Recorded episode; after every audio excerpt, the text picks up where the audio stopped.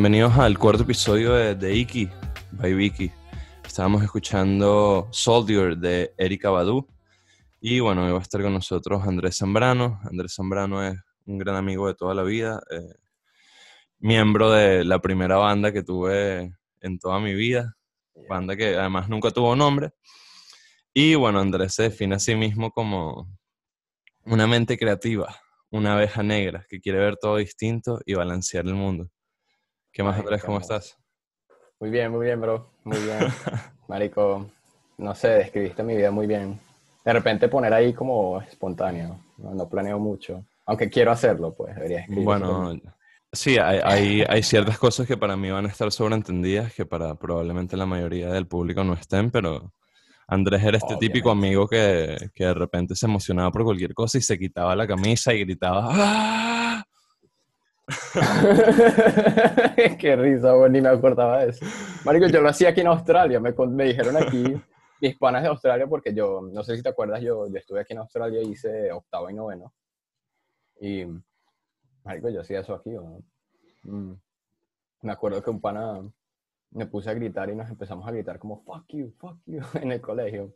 Marico, y el director nos espilló, weón, y nos, nada, bueno, me, me pegó un grito demasiado recho, como que venga para acá, y nosotros empezamos a caminar rápido, como que, ay, mierda, weón. Y, no, esa fue creo que la primera y la peor vez en la que me metí en problemas en Australia. en el colegio. gritando, weón. Yo era muy bulloso, y siento que, sí, yo tengo bastante empatía, y siento que yo, yo, yo como que me involucro bastante en, en mis alrededores, pues. Total. Este, bueno, yo quiero compartir un poquito con la gente más o menos la emoción que yo siento respecto a esta conversación, porque siento que de alguna manera Andrés y yo, bueno, éramos muy, muy amigos en, en bachillerato. De repente, por circunstancias, nos vimos separados y de alguna manera extraña, ambos hemos llegado a conclusiones muy similares respecto, respecto a nuestra vida, conclusiones muy parecidas eh, respecto a, a quienes somos y a cómo vemos la vida y a quienes queremos ser y más o menos cómo planificamos este proceso.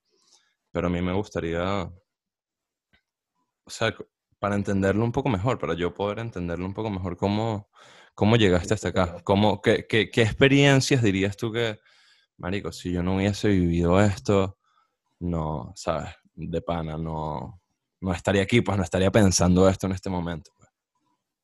Verga. Eso es muy arrecho de responder porque creo que es una combinación muy grande y creo que, no sé, es una manera, no, no, es algo muy personal. No sé si esto le ha pasado a otras personas, pero a mí me pasó mucho que todo como que me cayó a la vez. Toda mierda negativa me cayó a la vez y, y me sentí, y creo que fue, fue, un, fue como y yo creo que ya lo entiendo y pues yo siempre le intento ver como una perspectiva de que Dios o la vida me, me, brindó esa oportunidad para yo crecer, pues, por lo, o sea, esa es mi manera de ver las cosas y siento que he crecido mucho usando esa perspectiva y siento que fue cuando me mudé aquí, porque yo siempre obviamente crecí con mi mamá, o sea, mis padres son separados y coño, yo amo a mi papá también y yo de pana nunca he tenido, o sea, nunca he sentido que obviamente ha sido un gran problema y nunca he tenido neglecto o ningún tipo de, ¿sabes? De, de, problemas de padre ni nada, o sea, para nada. Pero el hecho de que sí crecí con padres distintos y separados, sí, sí afecta, o sea, no, no sé de qué manera, tan, de tanta manera me ha afectado, pero... Claro, pero hace una diferencia, pues. Sí, total, total, total. Y obviamente yo acostumbrado a vivir con mi mamá por básicamente toda mi vida y pues, coño, o sea, llegó al punto en el que uno, bueno, se gradúa y, bueno, este, sabes qué vas a hacer con tu vida, o sea, qué coño es X y Y, y bueno, la, la, opción de mudarse hasta Australia estaba y obviamente yo, pues en Venezuela, qué coño, qué futuro vas a tener. Intenté, de hecho, estudiar en Colombia y buscar ahí algo, pero Colombia tampoco es que sea lo mejor del mundo, pues, o sea, es, es, es arrecho, es arrecho de por sí, marico, hacerse notar y bueno, me mudé aquí, creo que cuando me mudé aquí... ¿Por qué, porque, este te vas a Australia? O sea, en Colombia literalmente dices, mira, no, aquí yo no veo el futuro que, que veo en otros lados. Sí, de repente, y bueno, la verdad es que no sé decirte porque en ese momento no tenía, no, siento que tenía tanta claridad. Yo no sabía qué estaba pasando. Siento que bastante de mis decisiones, bastante de mis decisiones fueron muy, fueron muy blancas de, de, de, de, verdad de tener una razón clara. Pues era como que, verga, mis papás me están diciendo que tengo una oportunidad de mudarme a un país que suena chulo y, verga, bueno, Australia siento que eso va a tener más valor que un diploma en Colombia o en Venezuela, pues solo por ser un país primer mundista y porque está conectado con Europa y la reina y todo el cuento. Y bueno, bueno, eso es como, eso es como cuando, cuando yo me gradué, este, mi mamá me dio la oportunidad de irme a Canadá y yo le digo, no vale, este, yo me voy a quedar en Venezuela para estudiar, para luchar por mi patria, para ser un profesional de esta nación y no sé qué vaina. Y después, ¿sabes? Ahorita que tengo 25 años, digo,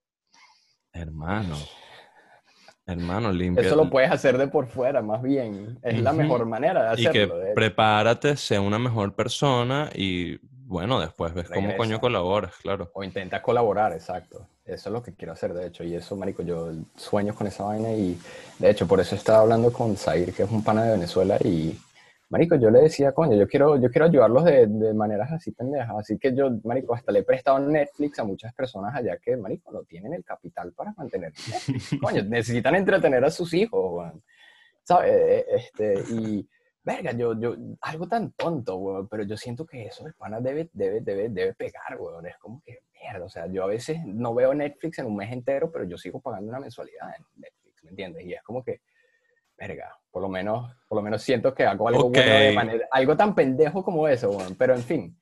No, no, no, o sea, eso, eso sí lo respeto porque yo por un momento dije que no vale, caridad de Netflix.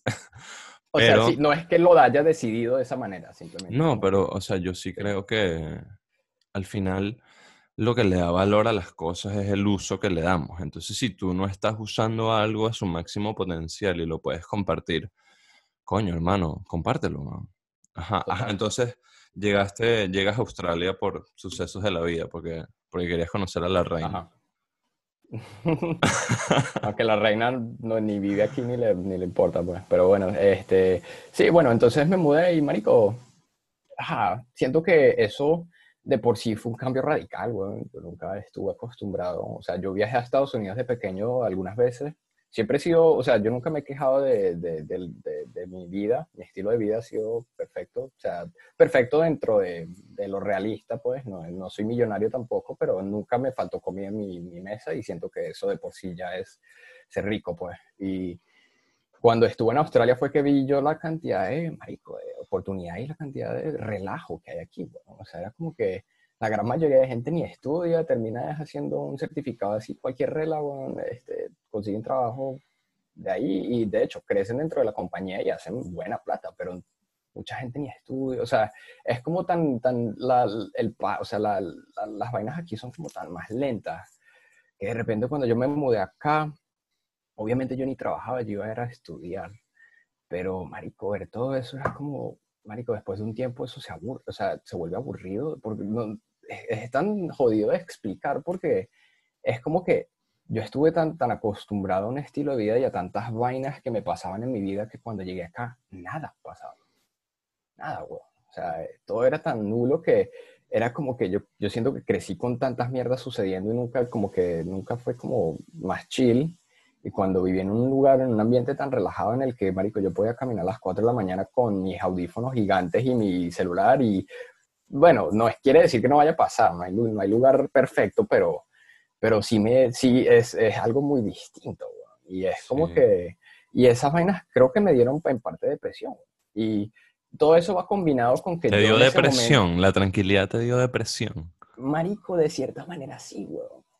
Porque, o sea, no necesariamente la tranquilidad, o sea, no solamente fue la tranquilidad, porque creo que esa tranquilidad trajo como problemas y yo empecé a darme cuenta de que empezaba como, necesitaba acostumbrarme a una vida de, de más solitud porque yo viví siempre alrededor de mi familia materna, siempre estaba marico para arriba y para abajo con mi mamá, ayudándola con todos sus negocios, o sea, yo, de hecho, cuando estudiaba en el colegio, muchas veces mi mamá me decía, ven, yo tengo que vender, este, tengo que vender vainas y necesito, necesito viajar, pues, y necesito que vengas conmigo, porque no, no te puedo dejar solo, pues, y yo, verga, ok, entonces siempre estuve acostumbrado, ¿sabes?, a estar a la par de mi mamá y de mi familia y una vida en movimiento, ¿sabes? Estar en siempre en movimiento. Y no quiere decir que estaba solo, porque yo, yo me mudé a, esto, o sea, yo cuando yo me fui con mi papá, este, o sea, yo me fui con mi papá y me fui a estudiar y todo, pero el estilo de vida era tan, tan distinto que me tuve que acostumbrar a algo más, más, más solo y creo que mi relación con mi papá obviamente es, es bastante distinta, es bastante, o sea, fue, y en ese entonces era mucho más también porque yo, mi mamá y yo obviamente, o sea, nos entendemos de manera muy distinta a, cualquier otra persona. Creciste con, ella, pues, o sea... Sí, somos como hasta mejores amigos a la vez. Tú, ella, te, madre e hijo, pues. Ella te forjó a ti como hijo y tú la forjaste a ella como madre y, ¿sabes? Están de cierta manera, porque ella, de hecho, aprendió mucho de, de mí para Lucas, pues ella ahorita le, o sea, le pone muchas reglas a Lucas que no me ponía a mí de, de cierta manera también. Y de repente por eso también en parte soy indisciplinado. Y yo he hablado de eso con ella, de hecho. Hemos hablado de eso. Y lo más cómico de la vaina es que ella también es así, weón. Ella es exactamente así. Y es como que los dos estamos, marico, casi que en el mismo punto, pero en diferentes edades y nos estamos ayudando mutuamente. Y, y ahí es que uno entiende que, marico, yo no le puedo echar la culpa a ningunos padres de absolutamente nadie que tengan, ¿sabes?, una relación shitty con sus padres, porque yo creo que eso viene de, de, los padres de ellos, y luego los padres de ellos vienen de los padres de ellos, y eso va en combinación con la sociedad y con la educación y con, todo, con toda mierda. Y uno, y uno simplemente está haciendo lo mejor que sabe, ¿sabes? Uno está siendo el mejor hijo que sabe ser y tu mamá está siendo la mejor madre que ella sabe ser, ¿sabes? Eso es hoy en día, pero en el momento en el que yo me mudé aquí, que fue en donde siento que me dio depresión, yo no sabía cómo manejar la falta de eso, pues, la falta de, porque yo no estuve acostumbrado a hablar con mi mamá, o sea, por llamada, bueno, yo estoy tan acostumbrado que yo ya ni me acuerdo a qué huele su, su o sea, su, su, su aura, su, su aura, su pues, esencia, sí. Sí, su esencia, ¿sabes? Su olor particular, claro. Marico, y eso yo, yo, yo me acuerdo, la última vez que la abracé, weón, yo me acuerdo de eso porque yo, yo, yo, yo cuando tuve muchos años sin verla y la abracé otra vez, era como que, verga, volví a recordar a mi madre, pues, pero la siento aquí, ¿sabes? Pero tengo ya mucho tiempo sin verla y ya estoy súper acostumbrado, yo siempre, porque, porque creo que esa, esa etapa depresiva en la que yo como que estuve aquí, bueno, me lancé en la universidad, bueno, conseguí un trabajo relativamente rápido, yo siento que sí, estaba muy bien, y esa vida como que obviamente como, como, como estuve tan acostumbrado a algo tan distinto y cuando llegué acá, también llegué en la etapa en la que empecé la universidad y este, todos mis amigos, marico, yo llegué acá y era como que yo me sentía medio farandulero en Venezuela porque sentía que iba a rumbas y todo el cuento y me sentía así todo cool, weón, ¿sabes? Riendo y marico fumando mota y eso era lo súper cool porque todo el mundo en Venezuela y en Sudamérica son, o sea, siempre tenemos una cultura que en su mayoría no necesariamente acepta las drogas Pero yo vengo aquí a Australia, weón. Y nada, weón, a la gente es un descaro, weón. O sea, es de pana, marico, es, o sea, en ese entonces recién mudado. Ah, ok, ok, ya, ya, entiendo. Tú estás hablando de la, de que es, verdad, la gente fuma marihuana, pero no hay una aceptación global de las drogas. No es como en países europeos o en países australianos donde las drogas de pana, todo tipo de drogas está naturalizado. O sea, no quiere decir que es la norma, pero es una cultura mucho más adaptada a ese estilo de vida, bueno, es algo mucho más, se ve mucho más, total, o sea, o creo que yo lo veía mucho más de repente, era porque yo era más o menos así cuando estaba en Sudamérica, y, y bueno, no necesariamente así, de hecho, yo nunca, marico, yo de pana, yo no era muy dañado, bueno. o sea, yo, yo sí fumaba, creo que mota era lo peor que yo hacía, y en mi cumpleaños de 18 años probé la, una cápsula, creo que fue, y y esa vaina fue como que, wow, y me, me dio miedo y todo, estaba cagadísimo porque era como que, marico, o sea, euforia, ansiedad, ¿qué es esto? ¿Qué porque, hay mucha, porque hay mucha desinformación, y al final... Sí, exacto, entonces al final, gran parte, al final gran parte del daño que generan las drogas viene más por la ansiedad que se construye alrededor de la droga que por la de droga pensar es lo que va a pasar y mientras que estás en la droga también hasta te pones a pensar, venga, ¿qué estoy haciendo y todo el cuento? Y es como que, marico, después, después de mucho tiempo, cuando, después de ya, bueno, después de muchas vainas, es que me di cuenta de que, de que eso, o sea, uno maneja mucho su vida y lo que hace. Pero en fin, cuando yo estaba obviamente aquí, o sea, recién llegado y estaba viendo todo ese mundo, marico, a mí me pareció eso, era, era miedo, pero era, un, era como un tipo de morbo, era como que era atractivo porque siento que yo estaba tan solo, weón. Siento que, obviamente, yo en ese momento también estaba súper emperrado, weón. En ese entonces, marico, entonces era como que... Y estuve emperrado, ¿verdad? Con alguien que no estaba ahí, weón. Que estaba, marico, que estaba en otro país también. Entonces yo estaba, marico, todo encerrado en mi cabeza, weón, con, con querer... Con querer, obviamente, no sentirme... O sea, no necesariamente solo, porque yo siempre he sido muy independiente, weón. Yo siempre he sido una combinación de introvertido y extrovertido, o sea, ambiverto, pues. Y siempre he sido así, pero creo que cuando me mudé empecé a sentir la, el lado introvertido, pero a mil, weón. como porque porque no tienes elección, no tienes elección. Este, exacto. a, mí Me, a mí me pasó un día, salí de trabajar, estaba lloviendo, la estaba pasando terrible. Y entonces dije que no, ya voy a llamar a un amigo para irme a su casa a fumarme un porrito y relajarme. Y después dije que ya va, no tienes amigos, no, no tienes a dónde ir, no tienes... O sea, vete, para tu, casa, vete para tu casa a llorar solo. Total, no, bueno, y en realidad no es que sea tan feo así conmigo porque yo sí, yo sí estudié aquí octavo y noveno, entonces yo sí viví aquí, o sea, dos años y medio, y me regresé a Venezuela, terminé, me gradué en Venezuela y regresé para la universidad, entonces cuando regresé a la universidad, yo sí tenía ciertos amigos, pues, de, de, hace mucho tiempo y marico, los vi y fue de pinga y de hecho ayudó bastante por ese lado. Pero ¿qué pasa, bueno, Todos estaban, marico, en esa etapa de dañadísimos, bueno, pero dañadísimos. O sea, era algo que yo no había visto en Sudamérica tampoco, porque es que como creo que el, estilo de vida es tan más alto que, un país tercermundista, este, este, es, es, más available. O sea, tú, tú, o sea, tú, tienes la más libertad de conseguir lo que se te la gana aquí, porque es que, Marico, como te digo, la gente lo busca en, en, el Internet, la dark web. Marico, tengo muchas personas a mis alrededores que en algún punto, Marico, compraron un poco de vergas por el Internet y les llegaba a sus casas y todo. Y era como que, what the fuck, tú tienes que ir casi que a, Marico, al monte para conseguir un pedazo, un cubito así de weed, por ejemplo. Hay, grupos, hay grupos de Telegram, ¿sabes? Aquí. Yo estoy en uno. Yo, yo, no, o sea, yo no tengo Telegram, pero todo el mundo me dice que no, pero métete en Telegram y no sé qué. Y yo. Coño, porque es que no en tiene mucha seguridad. Marico, lo pero es que sí lo es, weón. Es una locura como de panel la tecnología y, bueno, la, o sea, los avances, weón, en general este, van en esa dirección. Pero no estoy diciendo que eso es algo bueno y no estoy de pana diciendo que las drogas son buenas porque todo eso va en base literal que eso es una mierda y de hecho eso hace que las cosas se vuelvan como más descontroladas. Bueno, yo soy alguien que de pana hoy en día busco el balance todo el tiempo y en ese entonces, cuando yo estaba recién mudado y veía todas esas vainas todo, en todos lados, era como que, marico, tenía, tenía como un déficit de, que parte de la mitad de mi vida se fue, weón, y se quedó en Venezuela. Tengo una vida completamente nueva aquí y estaba, marico, emperrado y de paso, marico, tenía ¿sabes? Eh, tenía la universidad y estaba trabajando, o sea, estaba haciendo un poco de verga, weón.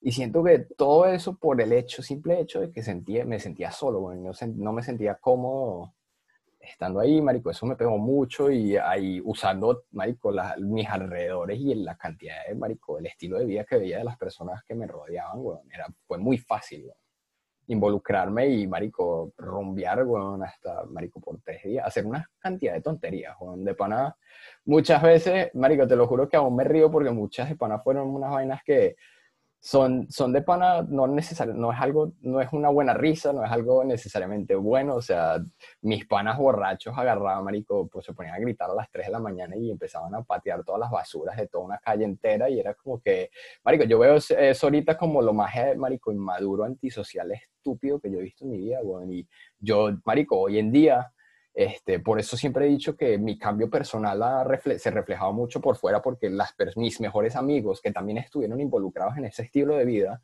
todos están cambiando mucho porque yo de pana varias veces cuando se les sale algo, algo tóxico, así como que, que yo de pana digo, verga, marico, ya, ya, ya, ya es como hora de crecer. Es como que los cacheteo y digo, marico, o sea, ya, huevón, o sea, vamos a ser seres humanos, ¿sabes? De pana.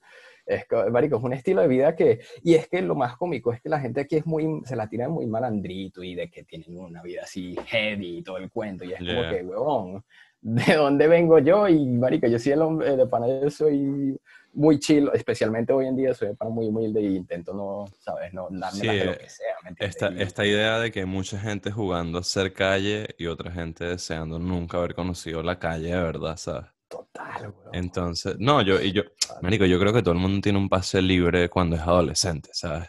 Este, yo particular, tú me conoces, yo era que sí, la anti- experiencia. yo era la antítesis, yo era todo lo contrario a lo que soy ahorita y todo lo contrario a tus amigos, pues yo era así tú súper serio y era como que este súper metido en ser intelectual y ser respetuoso y comportarse de la mejor manera y tal. Pero así como estaba centrado en esas cosas, mi madurez, si bien no se manifestaba en patear este, basuras a las 3 de la mañana, se representaba en otras vainas, o sea, se, se manifestaba en, en ser un mal amigo, en ser violento, en no saber lidiar con mi, con mi angustia interna. Y al y, y- pero ya en este punto es como que yo no veo a, es- a esa persona con rabia ni como un idiota, simplemente lo veo como un niño que, bueno, tuvo que pasar por eso para crecer, ¿sabes? Tuvo que aprender de eso. Total, total, total, total. Yo creo que, Manico, yo Y creo siento, ya. que... Ujú. Este, no, y marico, siento que, que, eh, exacto, eso se refleja también a tus alrededores y siento que es mucho más fácil cuando hay personas que están en la misma página, por ejemplo, como nosotros, weón, y, y poder discutir esto es, marico, demasiado aliviante, porque muchas veces yo intento como hablar de muchas de estas vainas y muchas personas no han vivido suficientes cosas así de este estilo para entenderme, o muchas de ellas están todavía muy metidas en eso, que como que sí me dan la razón, pero no me dan nada constructivo, ¿sabes? Entonces de esas personas a veces me, me harto porque se ve mucha ironía y no quiero decir, yo no soy perfecto, o sea, todos vivimos de muchas cosas que queremos cambiar, pero no cambiamos todo el tiempo. Pero, verga, sí, sí he cambiado mucho la manera en que por lo menos veo esas vainas y siempre procuro por lo menos buscar ser la mejor persona posible y ser, ser muy respetuoso conmigo mismo si no llego a ser esa persona algún día, ¿sabes? Si hay un día También- que no, no soy así, me respeto y no me trato mal, pues, que es importante también. Pues me parece demasiado importante eso. También, o sea, yo, la verdad es que no sé si es algo propio de nuestra generación, pero como que, Marico, no se da cuenta que la gente madura muy lento. Uno, la verdad es que tiene esta idea de que, bueno, a los 20 años uno era un adulto, o a los 25, o a los 30, a los 35, y te das cuenta que, y te das cuenta de que hay gente que incluso a los 35, 40 años todavía le falta mucho por madurar. Y, chamo, no le eches paja a tu roomie, que Marico, yo lo amo, güey, porque de pana ha cambiado mucho últimamente y hemos hablado de eso y, y no, Marico, yo me simpatizo mucho con personas que de hecho son mucho mayores que yo y están viviendo, ¿sabes? Ese tipo de traumas y todos los vivimos, Y Marico, están, todos y están viviendo, capas. están viviendo experiencias similar- similares a las que uno está viviendo ahorita. Pero yo, Sí. yo, por ejemplo, siento que a nosotros haber pasado todo el conflicto de Venezuela y el habernos visto obligados a emigrar, a, de- a literalmente ser borrón de lo que era nuestra porrón, vida exacto, y, mental, empezar de sí, nuevo Total. te obliga a madurar. O sea, yo hace...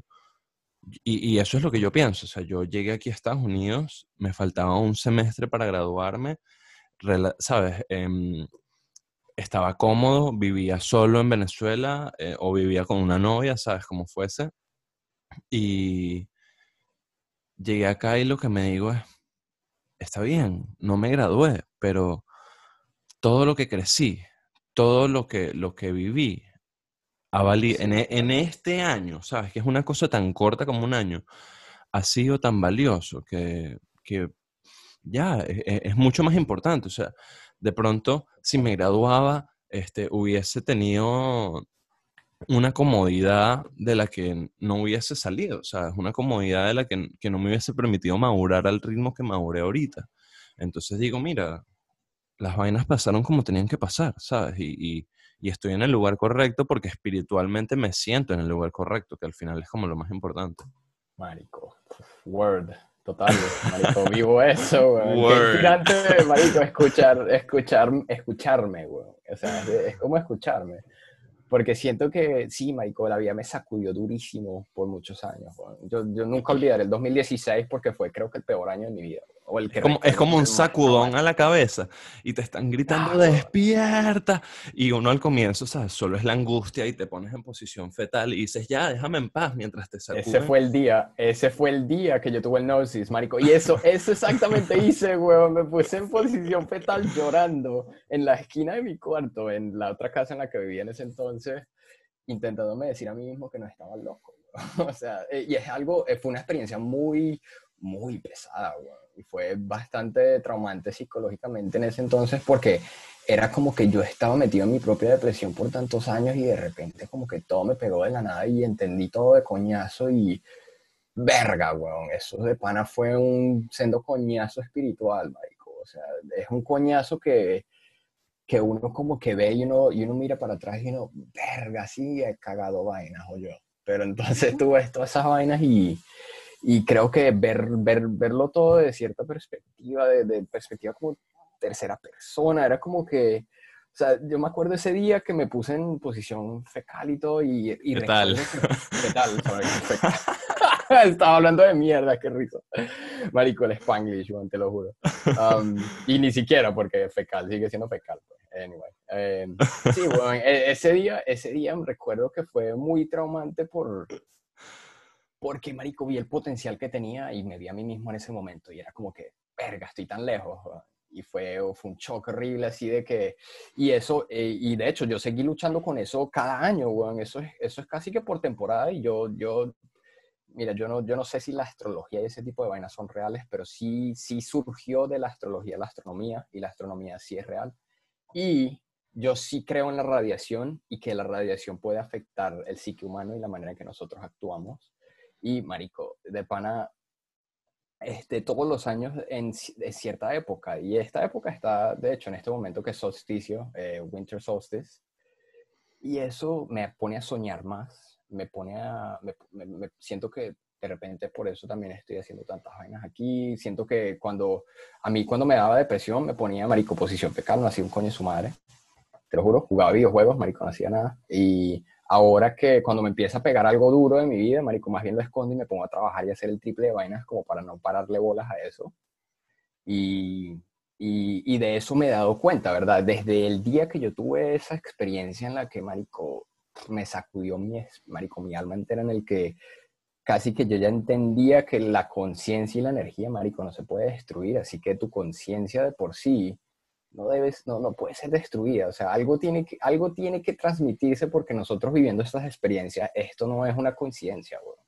Nosotros somos un diseño inteligente, ¿sabes? Nosotros, o sea, inteligente en su propia, de- de- desde su propia perspectiva, o sea, tú ves el sistema en la que la naturaleza se regula y es como que, marico, es, la naturaleza piensa sola, y- pero no tiene cabeza, ¿me entiendes? Tiene su propio sistema y opera de cierta manera, fotosíntesis, y eso, marico, crea oxígeno, y eso es uno de los, marico, el, el signo, el, lo- ¿sabes? El nutriente más importante del- de muchísimos mamíferos y muchísimos, marico, animales. Y Claro, pero a nosotros este, se nos hace demasiado difícil concebir una especie de conciencia deshumanizada, ¿sabes? Para nosotros no hay tal cosa como ser consciente o ser inteligente sin que tengas cualidades antropomórficas.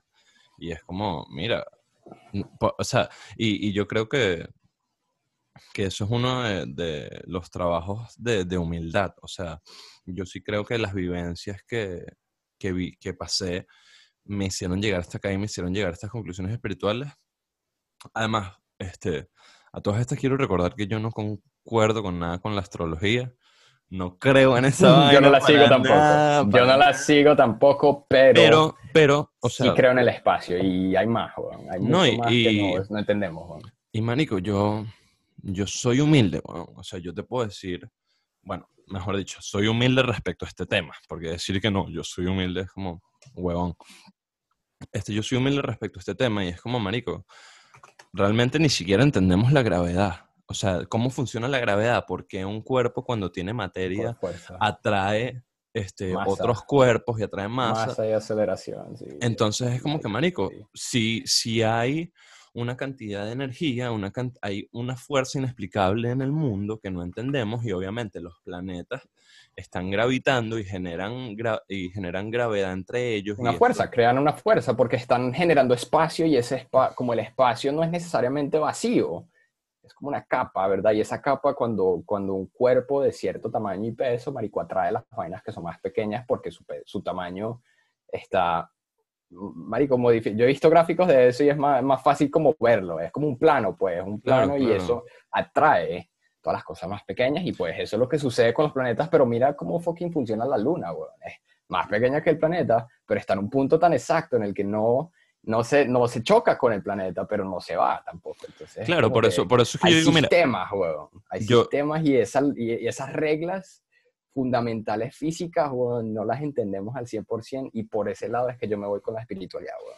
De bolas, es como, marico, yo no creo en la astrología, no creo en los signos y esa vaina y tal, pero si me sí, dices... los signos sí me parece mojón, weón. Pero si, me dice, si me dices y que mira, este, hay una energía invisible que afecta a los planetas, que por alguna... Radiación. que por alguna magia extraña está flotando en el vacío la luz, y estamos en perfecto equilibrio por alguna razón, digo, manico, sí, o sea, eso es completamente lógico.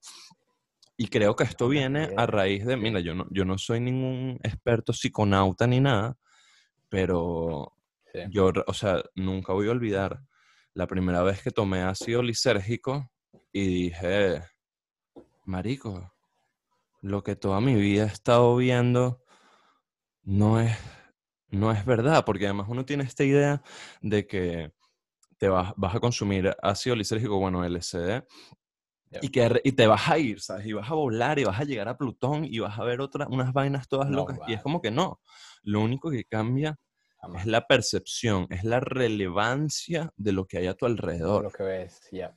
Y dices, mira, cuando, cuando tus, tus sentidos se sharpean, o sea, llegan a este punto de, de tanta agudeza que ves vainas que de otra manera jamás habrías visto, que por tus sentidos este, en estado natural o en estado de reposo no, no habrían visto, dices, marico, todo esto que estamos viendo no es la realidad. ¿sabes? Lo vemos con un bias, con un, como un lens que, que, construimos como sociedad también.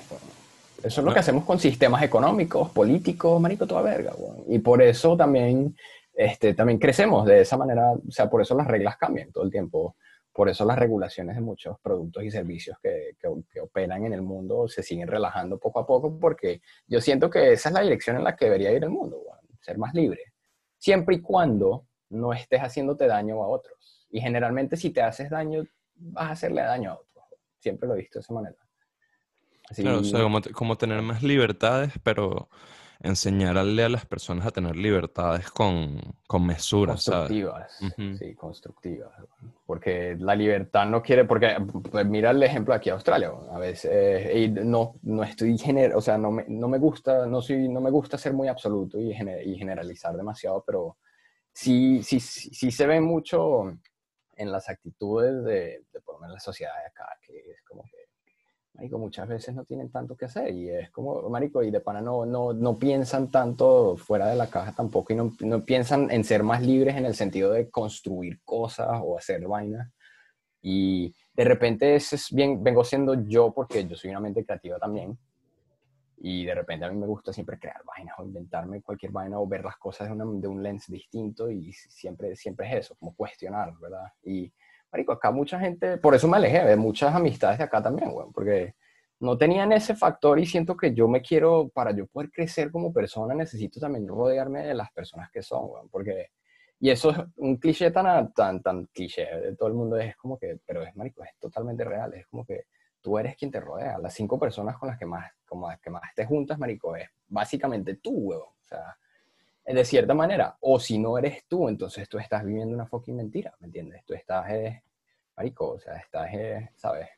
Siendo parte del montón. sí, en, en, en, el estilo de meditación que yo practico, este, está esta idea de que, ¿sabes? La gente siempre imagina el aura de una persona e imagina una especie de halo alrededor de esa persona, una especie de, de cápsula que encierra a la persona y la verdad es que nuestra aura no es así. La verdad es que nuestra aura es más como un agua que está hirviendo y se está desprendiendo. Y entonces eso qué hace? Eso permite que nosotros al mismo tiempo recibamos la energía de muchas otras personas y haciendo que gente que está alrededor de nosotros este, nos afecte negativamente, ¿sabes? Que, que no vemos cómo eso afecta nuestro desempeño, pero que al final tú dices, y que marico, estar con esta persona me cansa, estar con esta persona es agotador. Total, total, huevo, me pasa mucho en el trabajo y es como que, verga, yo, yo hago esto por plata. Siempre me tengo que recordar eso a veces y es como que, marico, muchas veces, o sea, yo llevo cinco años en Sara, que es uno de los dos trabajos que estoy haciendo en este momento para pagar mi renta y mis vainas y, verga, muchas yo ahorita veces... Quiero, yo ahorita quiero buscar trabajo en una tienda de ropa también. Sí, marico, yo, bueno, yo entendiendo tantas, como opera Inditex, que es la compañía que, que es dueña de Sara, y marico, son los cabrones. Pero, anyway, este, marico, de pana. pero, este, fucking... Eh, se me, se me Con tus compañeros de trabajo en Sara. Ah, viste, ajá. Este, estaba, marico, yo llevo cinco años trabajando ahí y la, yo he visto jefes, o sea, store managers, ir y venir.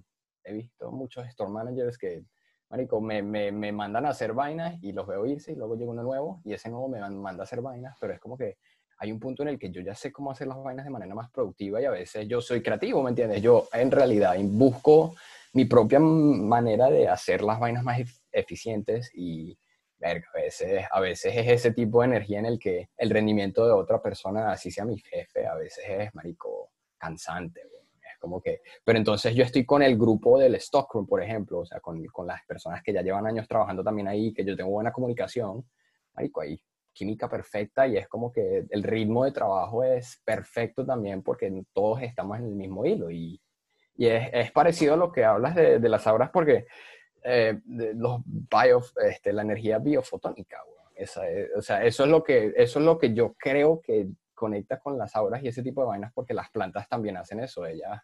Marico, Energía biofotónica. Biophotons, que es como una mezcla de biología y fotones, y es algo, y es, y es, lo que yo creo, ¿me entiendes? Es lo que yo siempre me he imaginado de que, de que es este, y no he leído mucho de eso, la verdad, no, no, no sé bastante de eso, pero he escuchado ese tema bastante últimamente y es, y es algo que yo puedo creer totalmente porque, marico, o sea, mira el sol, weón. El sol es, un, es radiación y el sol, marico, es básicamente la razón por la cual toda mierda existe aquí, güey. Claro, o sea, es, es, lo que, es literalmente lo que nos permite estar vivos, o sea, marico, una, un, un, una burbuja de gas absurdamente enorme en mitad del cielo radiándonos con luz, teniendo miles de explosiones nucleares al mismo tiempo, ¿sabes? Sí, exacto. Una vaina absurda. se pues. regulan. O sea, y eso es lo que he visto. El sol básicamente se vuelve más pequeño, por eso también las mismas radiaciones hacen que el sol explote y poco a poco él se vuelve más pequeño, pero es, él se vuelve más pequeño porque él se balancea solo. Bueno, entonces, a veces eso es lo que yo pienso de, también de sistemas. Bueno, esa mierda, las leyes de la ciencia, y yo no soy científico y no sé mucho de física tampoco ni nada de esa vaina, y, pero me interesa y me parece muy interesante el hecho de que, marico, todo eso son reglas. Bueno, o sea, es como que tú puedes, tú puedes hablar de la perspectiva de una sociedad y de lo que tú crees acerca de X o Y que nosotros hacemos como humanos, pero el sol trabaja y trabaja como trabaja, weón. Y puede, puede ser que lo entendamos, ¿no? Pero él sigue haciendo sus vainas como es, weón. Claro. No, y que todo, todo es un ciclo y e- e- es que es una idea que con la, o sea, es una idea con la que lidiar es complicado porque tú dices, bueno, si estamos en un sistema cerrado y nada perece, todo se transforma, entonces si yo estoy aquí no puedo perecer, pero entonces me voy a transformar. Y al mismo tiempo, si asumiendo que las leyes de la termodinámica son reales, al mismo tiempo por la entropía hay cierta cantidad de energía que se está simplemente perdiendo y va a llegar un punto en el que el sistema va a colapsar, pero entonces es como que, bueno, estamos aquí, pero somos eternos, pero de alguna manera u otra el sistema también va a colapsar, pero este sistema está dentro de otro sistema más grande. Yep, Entonces, yep, yep. es, es- son ideas que, que yo creo que a veces simplemente la angustia de pensar en ello es tan abrumante que, que decimos, mira, ya, o sea, me voy a poner a leer Twitter, ¿sabes? Me voy a poner a leer las noticias y a preocuparme que si Yo pues, empiezo no a respirar. Yo que si- respiro porque me tenso, cuando. Qué risa. No, a mí, a mí hay me- que no tienen respuesta, pues, y es, y es, y, es eso, pues. y uno tiene que aceptar eso, ¿sabes? Porque Y es es, total.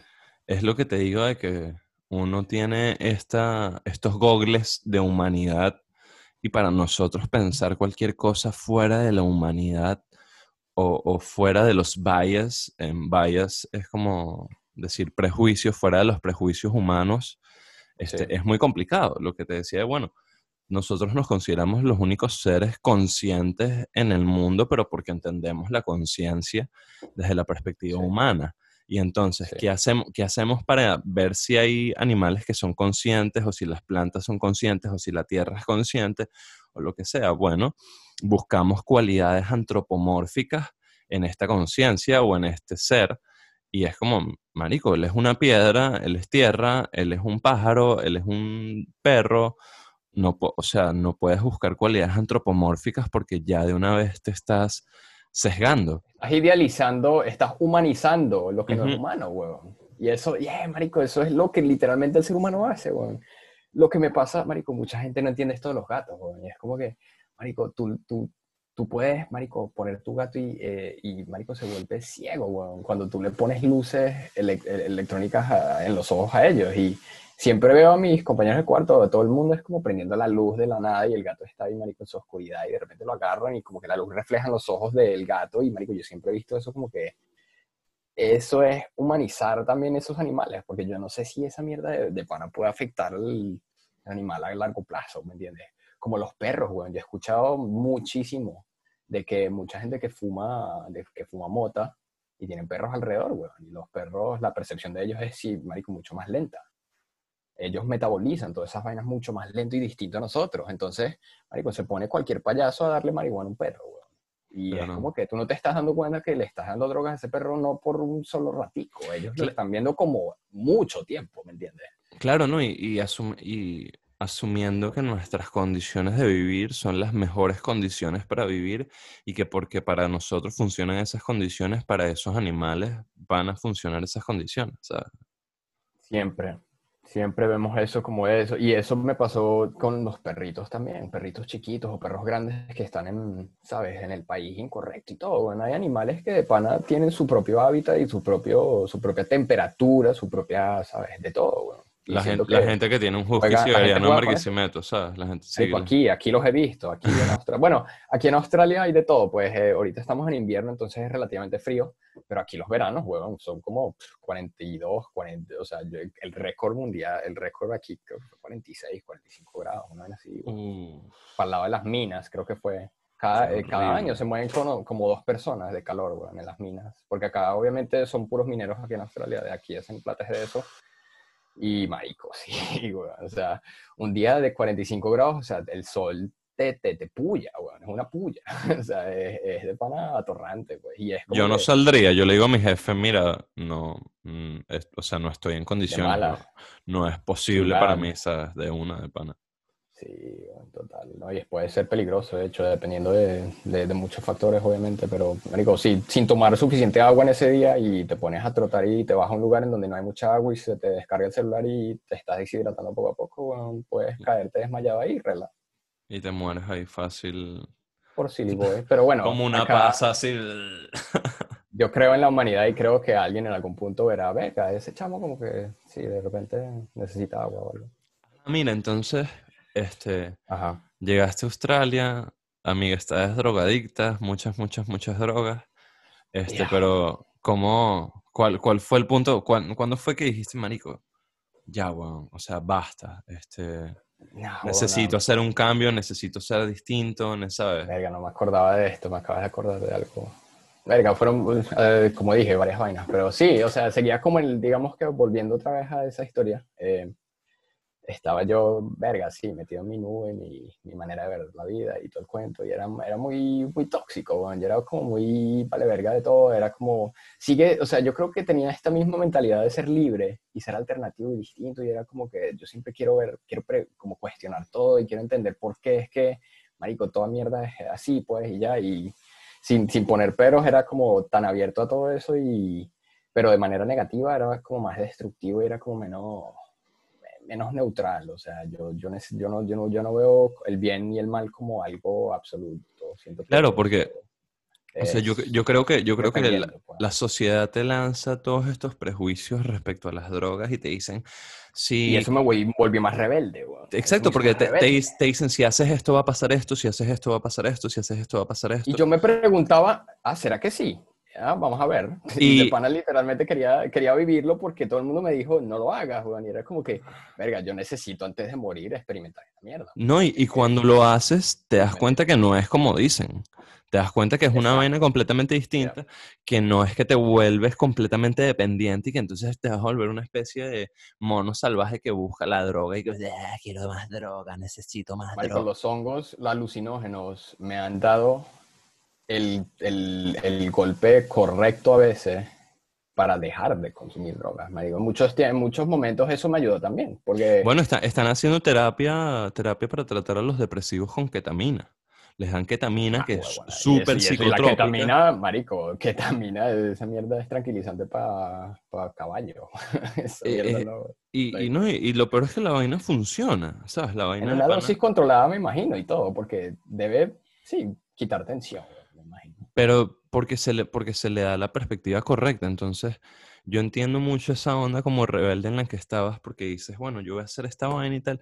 Y una vez que lo haces, dices, y qué verga, me mintieron, me, me, me cagaron la cara respecto a cómo era todo esto, sobre que otras cosas me habrán mentido, sobre que otras cosas habrá Y- alguna especie de mecanismo built en, en base al miedo, en base a no, no lo hagas porque te vas a, ¿sabes? Y no, o sea, Marico, eso que- solo alimentó, eso alimentó mi curiosidad, weón. Eso de ahí, de ahí empezó más bien. y Pero porque eres un rebelde sin causa.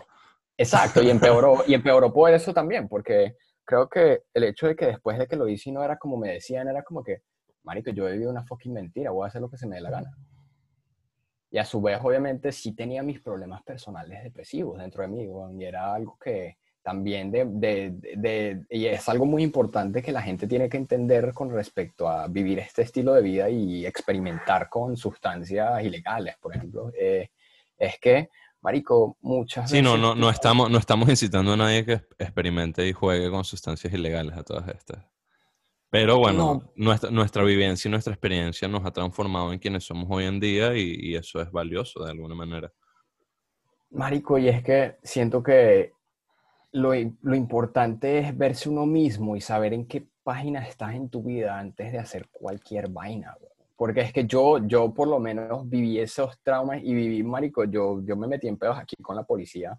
Este, yo fui a la corte por posesión de LSD, de hecho. Eh, y estaba, marico, ese día fue uno de los peores días de mi, de mi fucking vida porque estaba peleando con, again, una chama que ni siquiera estaba conmigo, o sea, estábamos, marico, o sea, nos gustábamos y yo estaba como enamorado, pero era por, por esa idea de, de, de que yo me enamoré justo antes de mudarme y luego de mudarme era como que no sucedía, marico, y eso en combinación con sentirme solo y que no tenía mi mamá y mi familia y todo el lado materno y era como que la mitad de mi vida no existía, o sea, no estaba, o sea, existía en una pantalla prácticamente, porque todo lo que eh, estaba conectado a, a esa, a, a mi vida del pasado era básicamente personas con las que yo solo podía este, comunicarme como, como contigo, pues, o sea, A través de una pantalla, digitalmente, claro. digitalmente, exacto. Entonces, pantalla.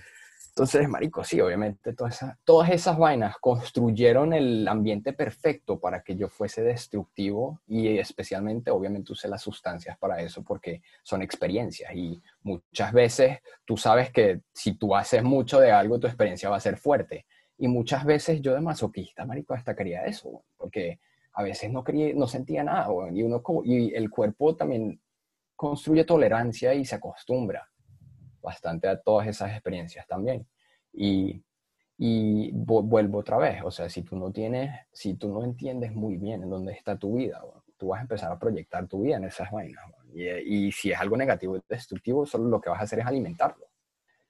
Y, y ese fue el peo, hasta que obviamente de tanto alimentarlo me pasaron muchas vainas. O sea, el karma me empezó a dar duro. y eh, yo creo rotundamente en el karma. Yo creo en, en lo que tú proyectas, eso es lo que vas a recibir, bueno, así es simple. Y, marico, así me pasó literal, bueno, era un total cabrón y en algún punto me, me jodieron, la policía me agarró eh, y fue una coincidencia, porque estaba yo, ni, ni tengo licencia aún, este, bueno, pero en ese entonces... Todavía no tienes licencia. Todavía no tengo licencia. o sea, el examen lo tengo mañana, para, para hablarte claro y todo. Mañana tengo el examen otra vez, marico. Y he fallado ese examen, no te voy a mentir, como cinco o seis veces ya. Es un dolor de cabeza la manera tan exacta en la que tú tienes que hacer todo. O sea, la última vez me, me jodieron el, el, examen porque no miré hacia los lados de los trenes que pasan, pero por uno, los trenes si van a pasar, cierran. O sea, cierran la, ¿sabes? La claro, claro. no puedes ir. Segundo, esos trenes eran abandonados igual, pero por no hacerlo, te joden igual. Y me jodieron, y eran abandonadas, era una zona abandonada y todo. O sea, es algo de lógica que tú lógicamente ves y dices, Marico, ahí no va, no va a haber nadie, ¿me entiendes? O sea, si tú vas a que te vaya a chocar de, esa, de, de, ese ángulo y tú, y tú por, por X o Y no ves eso, eso te puede pasar en cualquier lado. O sea, eso. Eh, y bueno, en fin, y Marico, en fin, este no es el punto, El punto es que otra vez, volviendo otra vez a lo de la policía, este, estaba yo, Marico, manejando sin licencia y me, me, marico, me parqué cerca a mi casa y era en un parquecito, porque obviamente yo vivía con mi papá aún, y mi amigo me invitó a fumar mota, a fumar weed, y eran como las 2 de la mañana, y yo, marico, a las 2 de la mañana estaba despierto en mi computadora y me, me dijo, marico, estoy afuera. yo, bueno, fuimos, manejamos a un parque, fumamos weed, este, yo tenía un papel que había comprado, este, creo que ese día, de hecho, y era porque, marico, y es, de hecho, el peor momento para tú poder vivir una experiencia de esas es cuando te sientes mal. O sea, mm, no, o sea, depende de quién eres. Mucha, si he visto mucha gente que, de hecho, en, en, un día en el que tienes mucho trauma, puede que hasta te ayude, pero siento que no estaba en la cabeza correcta para eso y creo que iba a entrar como en un mal tripeo. Y, y marico, justo antes, en el punto en el que ya estaba como llegando al punto en el que, ¿será que lo hago? marico, tres carros de policía de repente, pum, me llegan de la nada, weón, así como si yo fuese, marico, un narcotraficante, weón. Y Te trancaron así. o sea, yo estaba parqueado en un parque, en un parqueadero así pequeño y al lado hay un parque y, la, y solo hay una entrada, solo hay una entrada y una salida. Y los tres carros, marico, pum, se, se, se, me llegaron de, de ahí y, marico, se, se, se, ¿qué? se salieron del carro, me revisaron todo, obviamente, consiguieron todo a verga. Este, lo más cómico es que hablando con ellos, marico, muy buena gente y todo, de hecho, estaba, marico, estaba en ese punto en el que ya como que acepté toda mierda y me puse a hablar mierda con ellos. Y ellos se burlaron de mi amigo también porque él dijo que quería estudiar criminología. Y les dijo a ellos, a los policías, mientras que los estaban jodiendo por posesión. Y era como la, o sea, la, la ironía de la vida. Y, marico, lo más cómico es que ellos ni siquiera era, me estaban buscando a mí. O sea, ellos estaban, los llamaron porque este, ellos tienen un caso en, el que había un, un chavo, como un, un, criminal, alguien con una escopeta. Okay. Tenían un caso de alguien con una escopeta en la zona y ellos estaban buscando, pues, pistas, algo. Y, marico, mi carro era feito. Obviamente estábamos los dos ahí en el carro y estábamos hablando mierda y escuchando música así como si nada, marico, a las 2 de la mañana y era como que, verga, un policía ve eso y es como que, sí, esto no es lo más normal del mundo, vamos a ver qué pasa. Y sí, me, me, cogieron. Y, marico, desde ese, ese, momento fue el inicio de la etapa más, más horrible, yo creo, porque de ahí fue cuando yo, mm, básicamente, bueno, la policía, bueno, me agarraron y me preguntaron y todo, esto es LSD, me mostraron el papel, el, obviamente el cuadritico así chiquitico, yo les dije que no, como el más pendejo del mundo, como si no, como si no fuese nada, ¿sabes? A probarlo en un laboratorio igual. Y luego como que sí, acepté toda vaina, marico, y era como que, ay, bueno, ya que se acabe esto, y bueno, se acabó, ellos se fueron. Ellos se supone que te mandan tu, tu, tu citación en los próximos seis meses, creo que es, después de eso. Y verga, yo yo, bueno, viviendo con mi papá de 19 años, en la universidad todavía, marico, en mi carro y todo, y bueno. ¿A tu papá no sabía nada? No, huevón, obviamente. ¿Tu papá, se, tu papá se enteró cuando llegó la citación? Ajá, a eso voy. Lo que yo más quería en este mundo era ver el correo, o sea, yo todos los días, marico, estaba revisando el correo antes que él, para que no, para que no llegara, para, para que llegara la citación, pero yo la agarrara primero, porque yo era mayor de edad igual, o sea, legalmente hubiese ido igual al, Claro, claro. A, resolver mis betas así, yo simplemente invento algo y sí, no lo necesito contar. O sea, así yo pensaba en ese momento porque obviamente yo estaba también en, el marico, con los nervios de que, verga, ¿y ahora qué hago? ¿Me entiendes? Y yo no le contaba a nadie, ni a mi mamá. Yo sé que yo le hubiese contado en ese momento a mi mamá y ella tampoco es que me hubiese mandado, o sea, me hubiese regañado ni nada. Ella, ella siempre ha intentado, y por eso la amo mucho, porque ella siempre me intenta entender antes de actuar y decir algo. Ella quiere saber por qué hago algo y más bien quiere entenderme. Y eso lo respeto mucho porque me ayudó. Pero bueno, yo ni les conté eso porque estaba tan cagado y era uno de los miedos más arrechos que he tenido en mi vida porque, verga, dependiendo de lo que pasara en esa corte, bueno, puede que yo no pueda conseguir trabajo fácilmente ya más y puede que eso me joda ya por el lado de ciudadanía, por ejemplo, no sé, puede posiblemente, puede eso afectar tener un récord criminal. Y sí, sí lo hay, de hecho. Y eso, de hecho, las reglas se pusieron más estrictas eh, como un año después de eso. Pero bueno, entonces yo tenía este miedo de verga. Entonces todos los días, por los próximos como dos, tres meses, estaba revisando esa vaina todos los días. Y no llegaba, y no llegaba, marico. Y a los dos meses y medio, tres meses, de repente mi papá me llama. Mi papá, bueno, y me dice, ¿cómo así que tú te metiste problemas con la policía y tal y tal? Y yo, ah. yo, yo lo primero que quería preguntar era, ¿cómo coño te enteraste tú? Pues no entiendo. Y yo estaba tan confundido y me dio tanta rechera. ¿Y sabes qué pasó? Y esto es la vida, o sea, yo lo veo como la vida. Cuando ellos estaban citándome y me preguntaron mi dirección, yo creo que el carajo escribió mi dirección mal. Y nunca me llegó la citación. Le llegó a otra persona, a otra calle, a otra, a otra casa y como la visitación nunca me llegó, yo nunca fui. Y llamaron, fue a mi papá, porque siendo tú menor de veintipico años, creo que es, tú sigues siendo, o sea, tú eres independiente, tú eres un adulto, pero como yo vivía con mi papá igual. Estás amparado por él. Él sí, exacto, él sí, él sí seguía siendo cierto nivel de guardián y de, sí. Entonces la policía, y eh, aún así no entiendo por qué lo llamaron a él, me tuvieron que haber llamado a mí primero y eso me daba mucha rechera en ese entonces y era como que, ¿por qué coño? Y ahora cómo le explico y ahora qué coño hago y, este, marico, entonces me pasó eso y, y entonces me llamó y bueno, ahí sí me tocó soltarlo todo. Manico, yo... un momento duro porque, verga, ahí fue, eh, o sea, yo ya tenía problemas este, por el lado paterno por, por la marihuana, porque yo siempre fui bastante fumón desde, desde los 17, 16 años, yo fumaba mucho, mucho.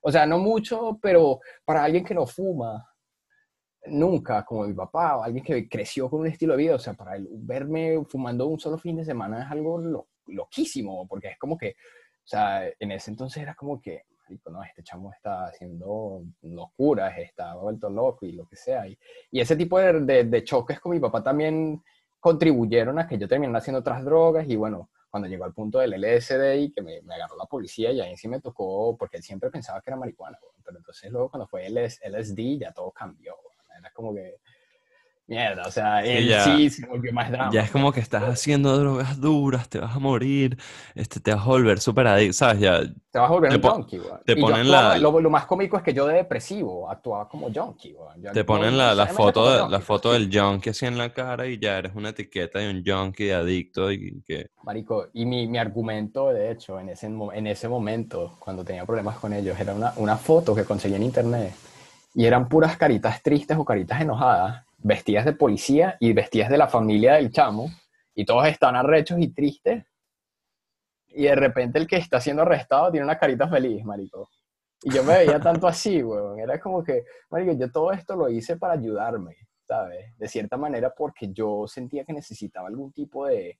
De, de sí, bueno, yo necesitaba algo para poder sacarme todo lo que sentía en ese momento y era una combinación muy arrecha y, marico, a veces eh, en ese momento era muy, o sea, yo, yo ahorita lo veo más claro, pero en ese momento no tenía ni idea cuál era la razón principal, habían demasiadas.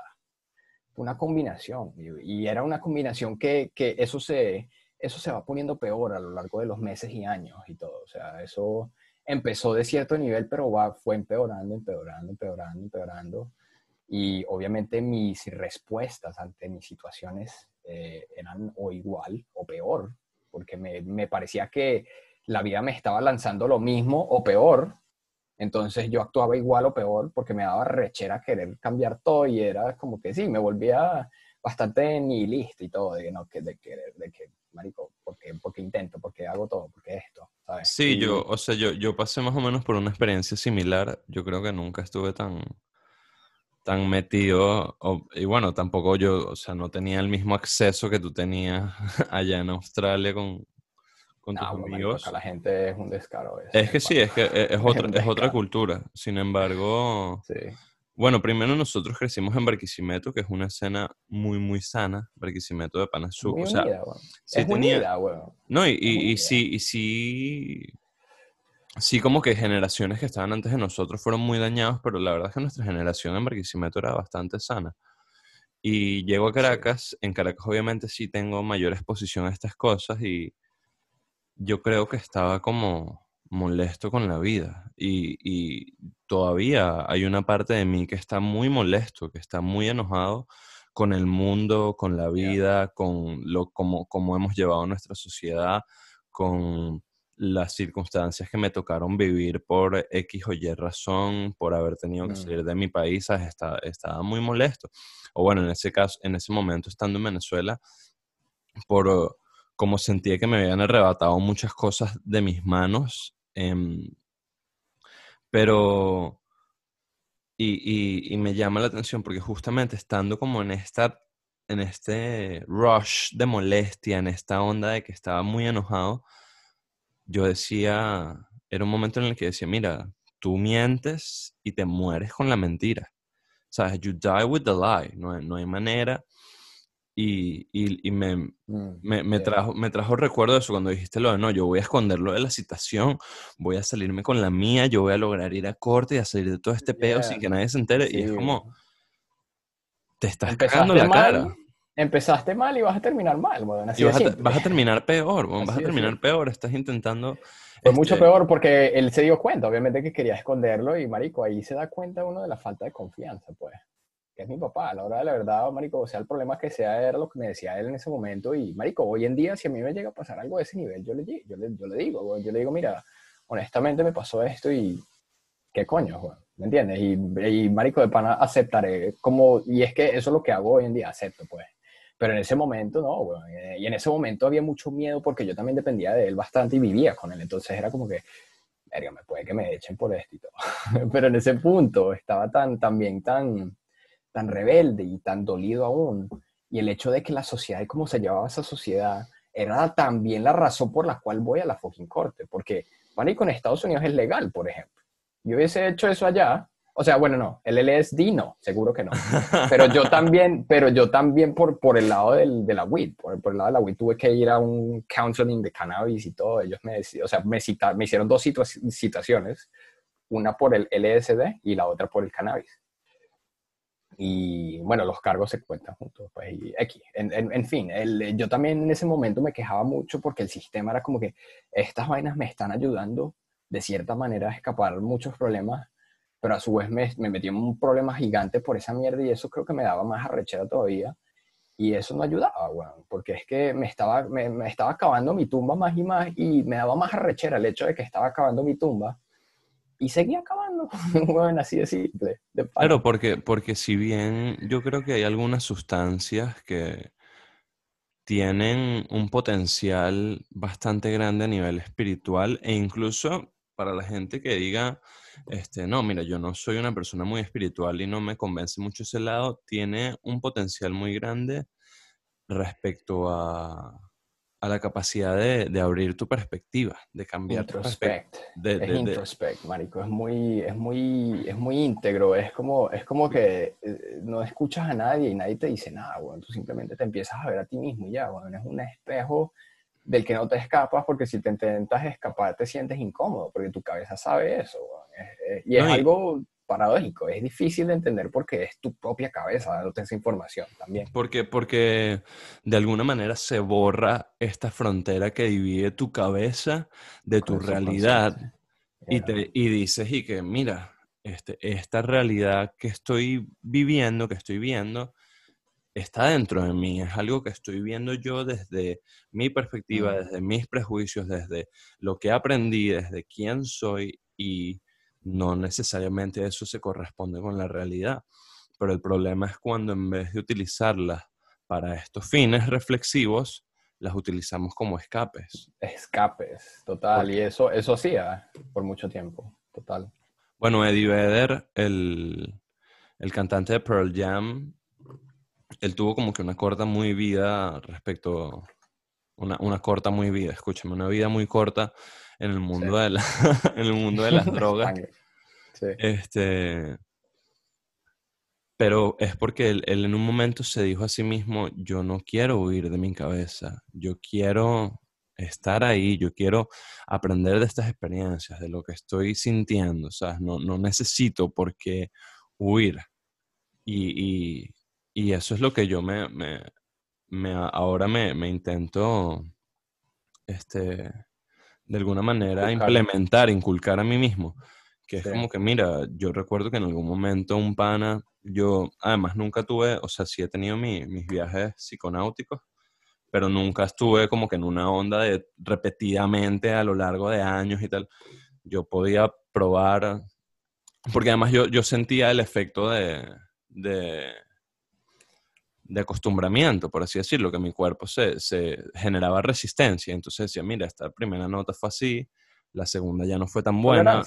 Este, es natural. Porque subo la tolerancia y, y, en un momento dije, mira, para poder realmente disfrutar de los beneficios este, del aprendizaje que esto me puede dar, necesito hacerlo con ciertos, ciertos espacios de tiempo entre ellos.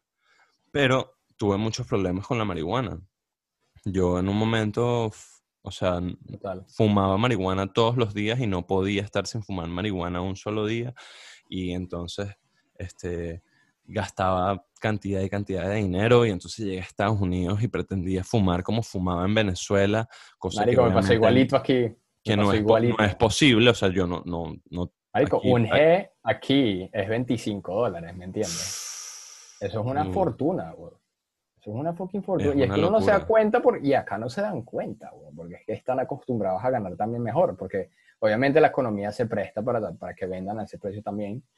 Y bueno, como todo, si compras más es más barato, pero X, ese no es el punto. Y de hecho, es muy, muy, muy de pena que menciones la marihuana porque ella me parece, de hecho, la más peligrosa cuando se trata de drogas, porque, porque la gente no la ve como lo que podría ser, como sí, la, la gente puede llegar a causar. La gente se caga mucho la cabeza, es como que no, sí, la, la hierba de Dios, este, la Santa María, y es como que, mira, bro, te estás drogando igual que cualquier loco se está drogando, o sea, no te cagues la cara, sí, o sea, sí puede, sí, puede tener sus, sí puede tener sus beneficios para ti, pero nada o sea, ninguna sustancia de la que abuses va a acabar siendo beneficiosa. Y recuerdo, por lo que te estaba contando todo esto, recuerdo que un pan en algún momento me dijo, porque además de alguna manera yo sentía que necesitaba esta vida de, del drogadicto que hace lo que se le da la gana para poder ser un artista, ¿sabes? Yo sentía que si no vivía de esta manera, no iba a poder transformarme en el me pasó muchísimo cuando me salí de la universidad. Y un pana, y un pana me dijo, mira no, no confundas ser un artista con ser un drogadicto. Son dos cosas completamente distintas. Y ese fue el primer gran choque que dije, Marico, es verdad. Y por, y por primera vez después de mucho tiempo, tomé mi guitarra, me senté a escribir una canción sin estar este, bajo efectos de ninguna sustancia y dije, hey, creo que soy mucho más funcional en capacidad creativa que, de lo que soy estando, estando fumado, por ejemplo. Absolutamente. Me da, cuenta, por ejemplo, este, con la guitarra quizás no tanto, pero cuando me meto en, en los softwares, en, en, mi Digital Audio Workstation, Sí. este, marico, los softwares son complicados de usar a veces. O sea, hay veces que quieres hacer un efecto, que quieres conseguir un sonido que toma tiempo, que toma un esfuerzo conseguir Sí, y, Sí, y te frustras porque estás todo high, lo que quieres es conseguir el sonido que quieres conseguir ya y entonces tiras todas las vainas y ya no, no, lo hago después, después lo hago y al final no haces nada. Y entonces dije, mira, fíjate como tu tolerancia, como este, el esmero, la constancia que le pones a tu trabajo varía cuando no estás high de cuando estás high. Y dije, no, marico, o sea, esto, esto no es, es- esto no, esta no es, esta idea de, bueno, siempre voy a estar fumando y eso me va a poner en un estado así todo, ah, y entonces voy a hacer música toda chill, pero demasiado cool y tal. Y es como, no, weón, no, o sea, es mojón, eh, eh, te estás cagando la cara. Te vuelve, uno se vuelve parte de lo que tanto uno se queja también, weón. Eh, Te vuelves parte de, de esa misma sociedad, weón. Te vuelves un fucking dice que- pothead, weón, ¿sabes? Te vuelves un fucking Marico, pothead. sí, marico, totalmente. Y, marico, vas con, vas con todo, weón. Así, hoy en día es como que, háblame de tu vida ya, de lo que vayas a hacer, qué quieres construir, qué quieres hacer, ¿me entiendes? A mí no me interesa que estés consumiendo o cómo te o cómo tu experiencia es. Es más, si tú me dices que te estás echándote un porro muchos porros todos los días, weón, y sientes algún tipo de dependencia y te involucras en ese estilo de vida que es neocreativo, en el que el creativo tiene que ser un, ¿sabes? Un dañado y un, y un marico. Tienes que tener reputación y la reputación generalmente va conectada con drogas y con mujeres y con poder y armas, marico. Sobre todo los raperos, los trap eh, artistas de Estados Unidos, la mayoría son así, güey. Y son los... Entonces, marico, yo creo que... O sea, yo sí creo que los, que los raperos este, han, han hecho ese discurso que por un momento yo me, yo me sentí muy, muy atraído, ¿no? O sea, este discurso de tengo plata y hago lo que se me da la gana y mira cómo hago plata fácil nada más haciendo música y entonces yo en esa, en esa onda de, bueno, voy a hacer música fácil, de voy a, ¿sabes? Como que perdí esta idea, me voy a esforzar por mi arte me, me metí en el mundo del rap, me empecé a cagar la cara. Bueno, tú, tú has escuchado más o menos lo que yo he hecho. Y entonces Claro. me empecé a cagar la cara así como que no, mira, este, yo voy a hacer de estos bichos que lo que hacen es fumar marihuana y entonces van a pegar una canción y se van a hacer famosos y tal. Y es como, marico, está bien, está bien por ellos, pero me estaba mintiendo a mí mismo. Yo no soy esa persona. O sea, yo no digo que ese estilo de vida, yo no digo que ese estilo de vida esté mal, pero me estaba intentando enmarcar en un discurso, en un discurso de thug life, de gangsta life, Yeah, que no, que no va, que no va precisamente con quien yo soy y con el cambio que quiero generar en el mundo, ¿sabes? Totalmente, man. Y de hecho, eso, eso, de hecho, algo que dijo Gandhi, y sé que lo han dicho otras personas de otra manera también, y es que tu, tu, your beliefs become your thoughts, o sea, tus creencias se convierten en tus pensamientos, tus pensamientos se convierten en tus palabras, tus palabras se convierten en tus acciones, tus acciones se convierten en hábitos, tus hábitos se convierten en valores y tus valores se convierten en tu destino. Y eso, so- eso es lo que hacen ellos, los raperos, básicamente sus pensamientos que van alrededor de ese estilo de vida y esas mierdas se convierten en palabras y eso, de eso es lo que rapean, entonces casi que le dan más fuerza a, ese estilo de vida tan destructivo con lo que hablan y porque lo, lo quieren inculcar como algo de pinga. Y ese es el mercado que intentan vender y a la final es mercadeo. O sea, es- Bueno, en, en el, bu- en el budismo, bueno, Gandhi es hindú, pero en el budismo está como esa misma idea, solo que es what we think we become, en lo que pensamos nos convertimos. lo mismo. lo Y mismo. fíjate, fíjate como tú hace rato estabas hablando del karma, yo no lo llamo karma, sencillamente porque no es un concepto con el que me sienta íntimamente relacionado, pero yo lo llamo genio. O sea, ni siquiera uso la palabra genio, uso la palabra jin, ¿sabes? D-J-I-N-N. Y es porque me he dado cuenta que de cierta manera el mundo para mí, porque además esto es otra vaina de la espiritualidad que uno trabaja, uno tiene que aprender a trabajar desde lo, desde lo que a uno le funciona. El mundo para mí funciona como una especie de genio y yo tengo que tener cuidado con lo que deseo, tengo que tener cuidado con lo que visualizo, con lo que pienso, con lo que está continuamente rondando mi cabeza, porque a veces, interesante. a veces este gen, ¿sabes? Sí. Este, eh, por- además por estos Sí. cuentos de que tú frotas la lámpara, sale el genio y, y pides un deseo y el deseo no sale como, como, Como tú lo quiere, piensas. o sea, exacto, siempre hay como un catch. ¿sabes? Siempre hay loopholes.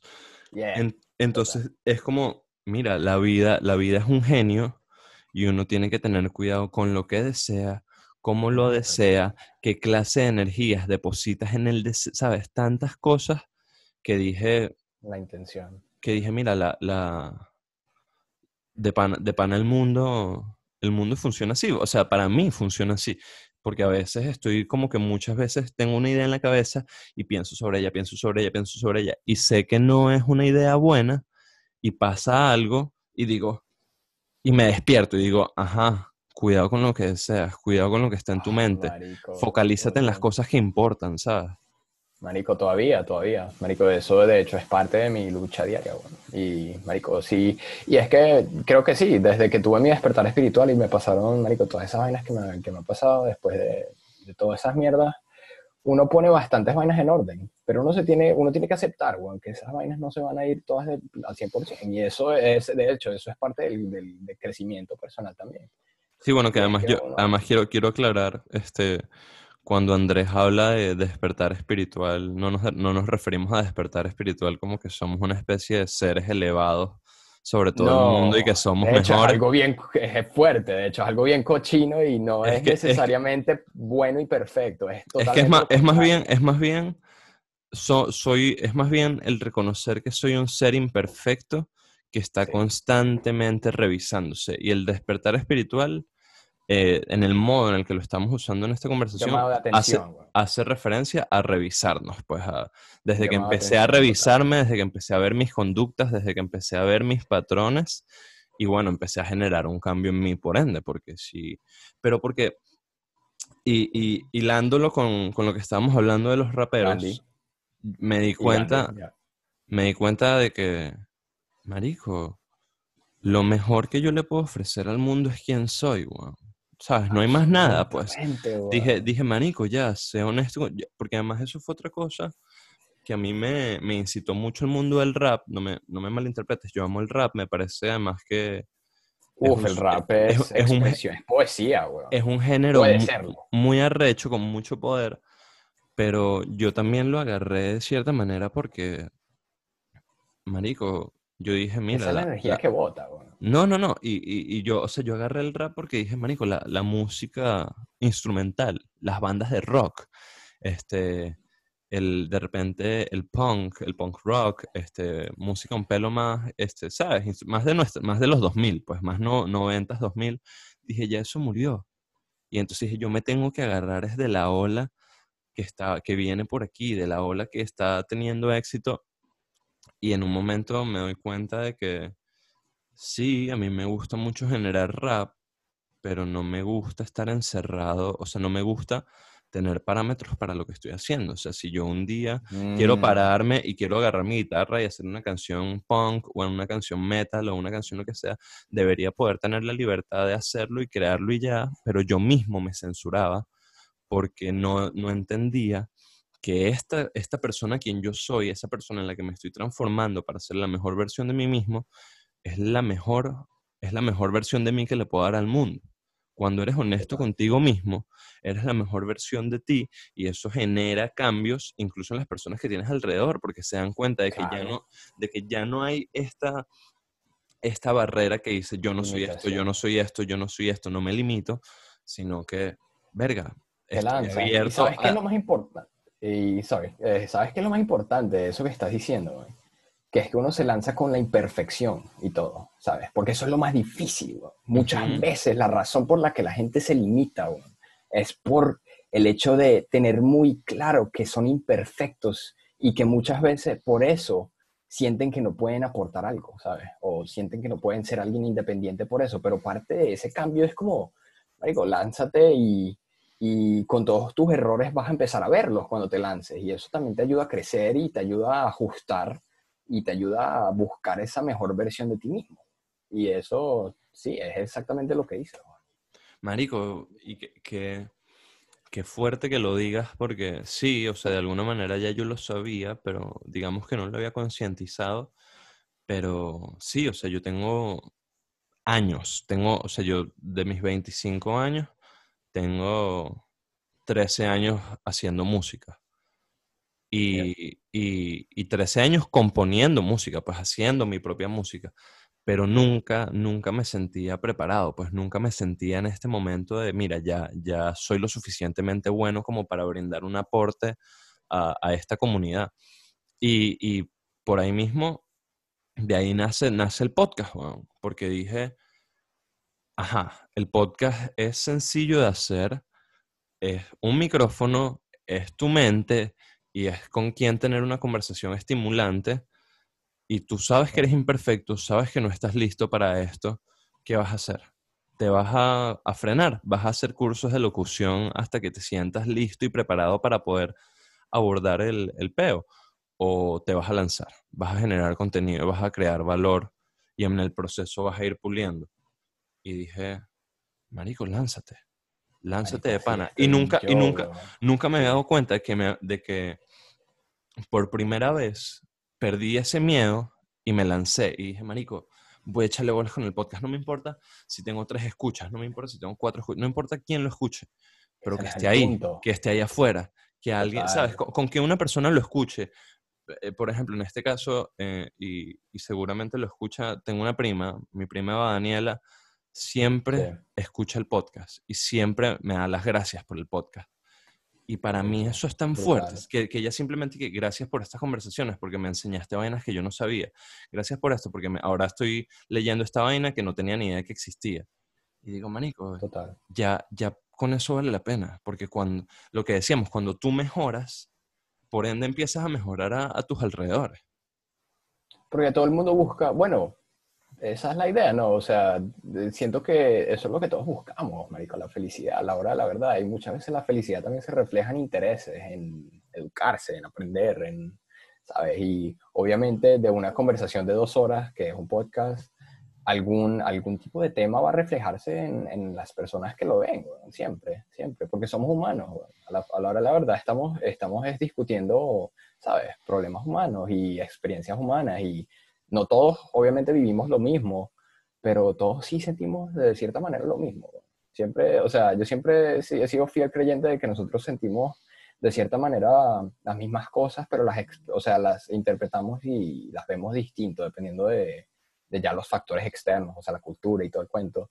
Y siempre he visto también eso, por, eso también creo que la, muchas, muchas, muchas personas que son pobres llegan a disfrutar la vida más que una persona rica y muchas veces también es, es la manera en que tú ves las cosas. Y, y, marico, y, y, eso es también parte por, por, lo, por lo que me gusta, o sea, aprecio mucho haber vivido tantas experiencias tan pesadas y, bueno, crecer también en un país tercermundista en el que, marico, las injusticias se vivían como normalidad. Y todo eso, marico, te, te, te cambia y te, te, te, hace como apreciar más las cosas, pero Sí, bueno, volviendo otra vez a lo de la inseguridad, bueno, yo de música también me pasaba mucho eso y era como que no, uno no se siente suficiente, y, y, el problema es que nadie lo es, y, tú te y es que eso es lo que uno se da cuenta, es que tú, uno lo hace todo el tiempo, bueno, y lo más cómico es que nosotros nos quejamos muchas veces de la sociedad de lo, imperfecto y de lo mierda que es muchos sentidos y las actitudes y la las vainas que suceden dentro de ella en todo tipo de áreas de la vida, todas nos quejamos, pero muchas veces no actuamos y no hacemos algo para cambiar esa, e, esa situación. O sea, uno, uno, se pone a pensar y, Marico, tú te quejas de algo de la sociedad, pero tú eres parte de la sociedad también. O sea, la idea es que uno, o sea, uno como que, o sea, si hay una injusticia y, Marico, muchas veces estoy totalmente de acuerdo, pero entonces vamos a intentar hacer algo al respecto o intentar construir, por lo menos eso es lo que yo quiero hacer a lo largo de mi vida y esto yo sé que me va a tomar pues mi vida entera y voy a hacer todo lo que yo vea posible y yo sé que no voy a hacerlo todo, pero quiero hacer lo más que pueda. Al, al, punto en el que no, obviamente no me quiero tampoco este, crear fatiga, porque eso también es parte del balance, porque uno no puede hacer demasiado porque terminas haciendo también nada, o sea, terminas, rico, terminas, ¿sabes? O sea, con demasiada presión y eso te quita 10 años de, vida. no, no, no, puedes, no puedes olvidarte que lo que estás haciendo lo estás haciendo porque lo disfrutas, porque lo amas, ¿sabes? Exacto, exacto. Y hay veces que, exacto, se vuelve también como una tarea querer cambiar. Y no, y que, y que a veces, y, y hablando de esto, del balance que tú dices, entonces a veces podemos caer en una onda de, de productividad y entonces empezamos a producir, empezamos a producir, empezamos a producir y nos falta detenernos un momento y volver a hacer introspección y volver a meditar sobre lo que acabamos de producir, sobre todo lo que acabamos de hacer.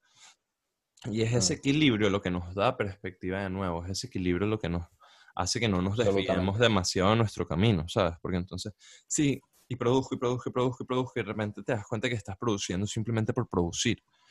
que entonces, pasa mucho. Que a, mí, a, mí, es una, a mí es una de las vainas que me da tristeza de, de, cómo, de cómo vivimos ahorita. O sea, yo recuerdo que hace poco un pana me mandó un voice note de tres minutos, ni siquiera cinco minutos, ni siquiera ocho minutos, ni siquiera diez minutos, un voice note de tres minutos. Y me dijo, conchale, discúlpame, discúlpame lo largo. Y yo, pero ¿por qué te estás disculpando? O sea... Yo lo hago también, me pasa. no, y, porque, porque la gente entonces siempre, no, mira, si me mandas un voice note de un minuto, entonces no lo voy a escuchar. O sea, quiero que estés claro que ya de entrada no lo voy a escuchar. Y es como, esa persona se está tomando la molestia de hablarte, porque es un voice note de hablar, de hablarte, de transmitir las vibraciones de sus pensamientos a ti para que lleguen a tu mente, para de pronto ya sea compartir, entender, debatir, para lo que sea, pero este, para unificar, este, para unificar su experiencia junto a la de él. Y, y entonces la gente no, no lo quiere escuchar. Y yo digo, manico, ¿por qué nos cuesta tanto escucharnos tres minutos, cinco minutos, ocho minutos. Me da risa porque además terminamos esa conversación teniendo voice de diez minutos, ¿sabes? Que en un momento dijimos, y que mira, ya vamos a llamarnos, ¿sabes? Y nos llamamos y, ya. Sí, sí, hay veces que también uno como que, bueno, hay mejores maneras de comunicarnos directamente. Pues, pero, pero yo creo que, Manico, está esa crisis discursiva o esa crisis narrativa de que, Manico, nadie quiere, este comerse la información completa. La gente ve el enunciado, el mm. enunciado de, la publicación. Este, Trump, Trump le pega a los perritos. Compartir porque Trump le pega a los perritos. Ajá, pero ya va. La cantidad. ¿De dónde viene la noticia? Este, ¿Qué pasó? ¿Cómo sucedió esto? Entonces, empezamos a tener un montón de opiniones que acaban siendo un montón de bias, un montón de prejuicios que no están fundamentados sencillamente porque no nos tomamos la molestia de leer el artículo, de escuchar al pana por cinco minutos, de decir, este, ya va, ya va, ¿qué está pasando? ¿Cuál es el Vamos a la raíz. Vamos a meditar sobre esto, vamos a la raíz, ¿qué pasó? ¿Sabes? Para poder de pana entender globalmente el conflicto. No, la gente, no, mira, si el enunciado dice eso, eso es porque ese es un mamagüevo y ya, ¿sabes? No, no hay para dónde agarrar. Y es verga. La gente no pregunta mucho. Qué triste. La gente no pregunta suficiente. No, y, y, y, entonces, ¿sabes? ¿Cómo, cómo, ¿Cómo las marcas responden a esto? Bueno, con publicidades y cada vez con información que sea más rápida, que, a la que sea más fácil acceder. Porque ellos saben eso también. Ellos saben que la respuesta del ser humano generalmente es rápida y no y es a corto plazo. Y por eso es fácil distraer al ser humano también. Pero entonces justo antes del coronavirus, o sea, el poco de vainas con Epstein también, y esas vainas como que quedaron, eh, todas esas investigaciones, yo me imagino que siguen, pues, pero, pero en, la, en, la, en, el público eso como que poco a poco se fue, o sea, se distrajo con otras vainas que suceden en el mundo, como lo de Black Lives Matter y todo ese tipo de cuentos. Y, verga, o sea, quién sabe si eso de pana la gente se olvidará por completo, pero, ¿sabes? Y eso es una de miles, miles de vainas que deben estar pasando y uno ni se da cuenta porque pues muchas veces la gente como que no, no se sienta a ver más atrás, pues, a, sí, preguntarse un poco más. Toman la información y entonces está este hype de la información y como que, ah, sí, información, información, información. Y después, bueno, no, mira, ya esto pasó de moda, ya hay algo nuevo sucediendo y desviamos nuestra atención. Entonces la atención siempre se está yendo a lo nuevo, a lo más grande, a lo, más vistoso, a lo más explosivo, a lo más controversial. Y es como, coño, vamos a por, una, por un momento en nuestra vida sentarnos y decir, ya va, ajá, esto es lo que está pasando. Y sí, está mal, es una cagada. Hay que protestar sobre esto, pero ¿cómo protestamos? ¿Cómo podemos generar cambios que sean más significativos que incluso las protestas? ¿Qué otras maneras de protestar que no sean las que, las que siempre conocemos podemos desarrollar? ¿Cómo avanzar? Que es, simplemente agarrarte en el rush, te montas en la ola y te vas con la ola de gente y con la ola de opiniones y ya va.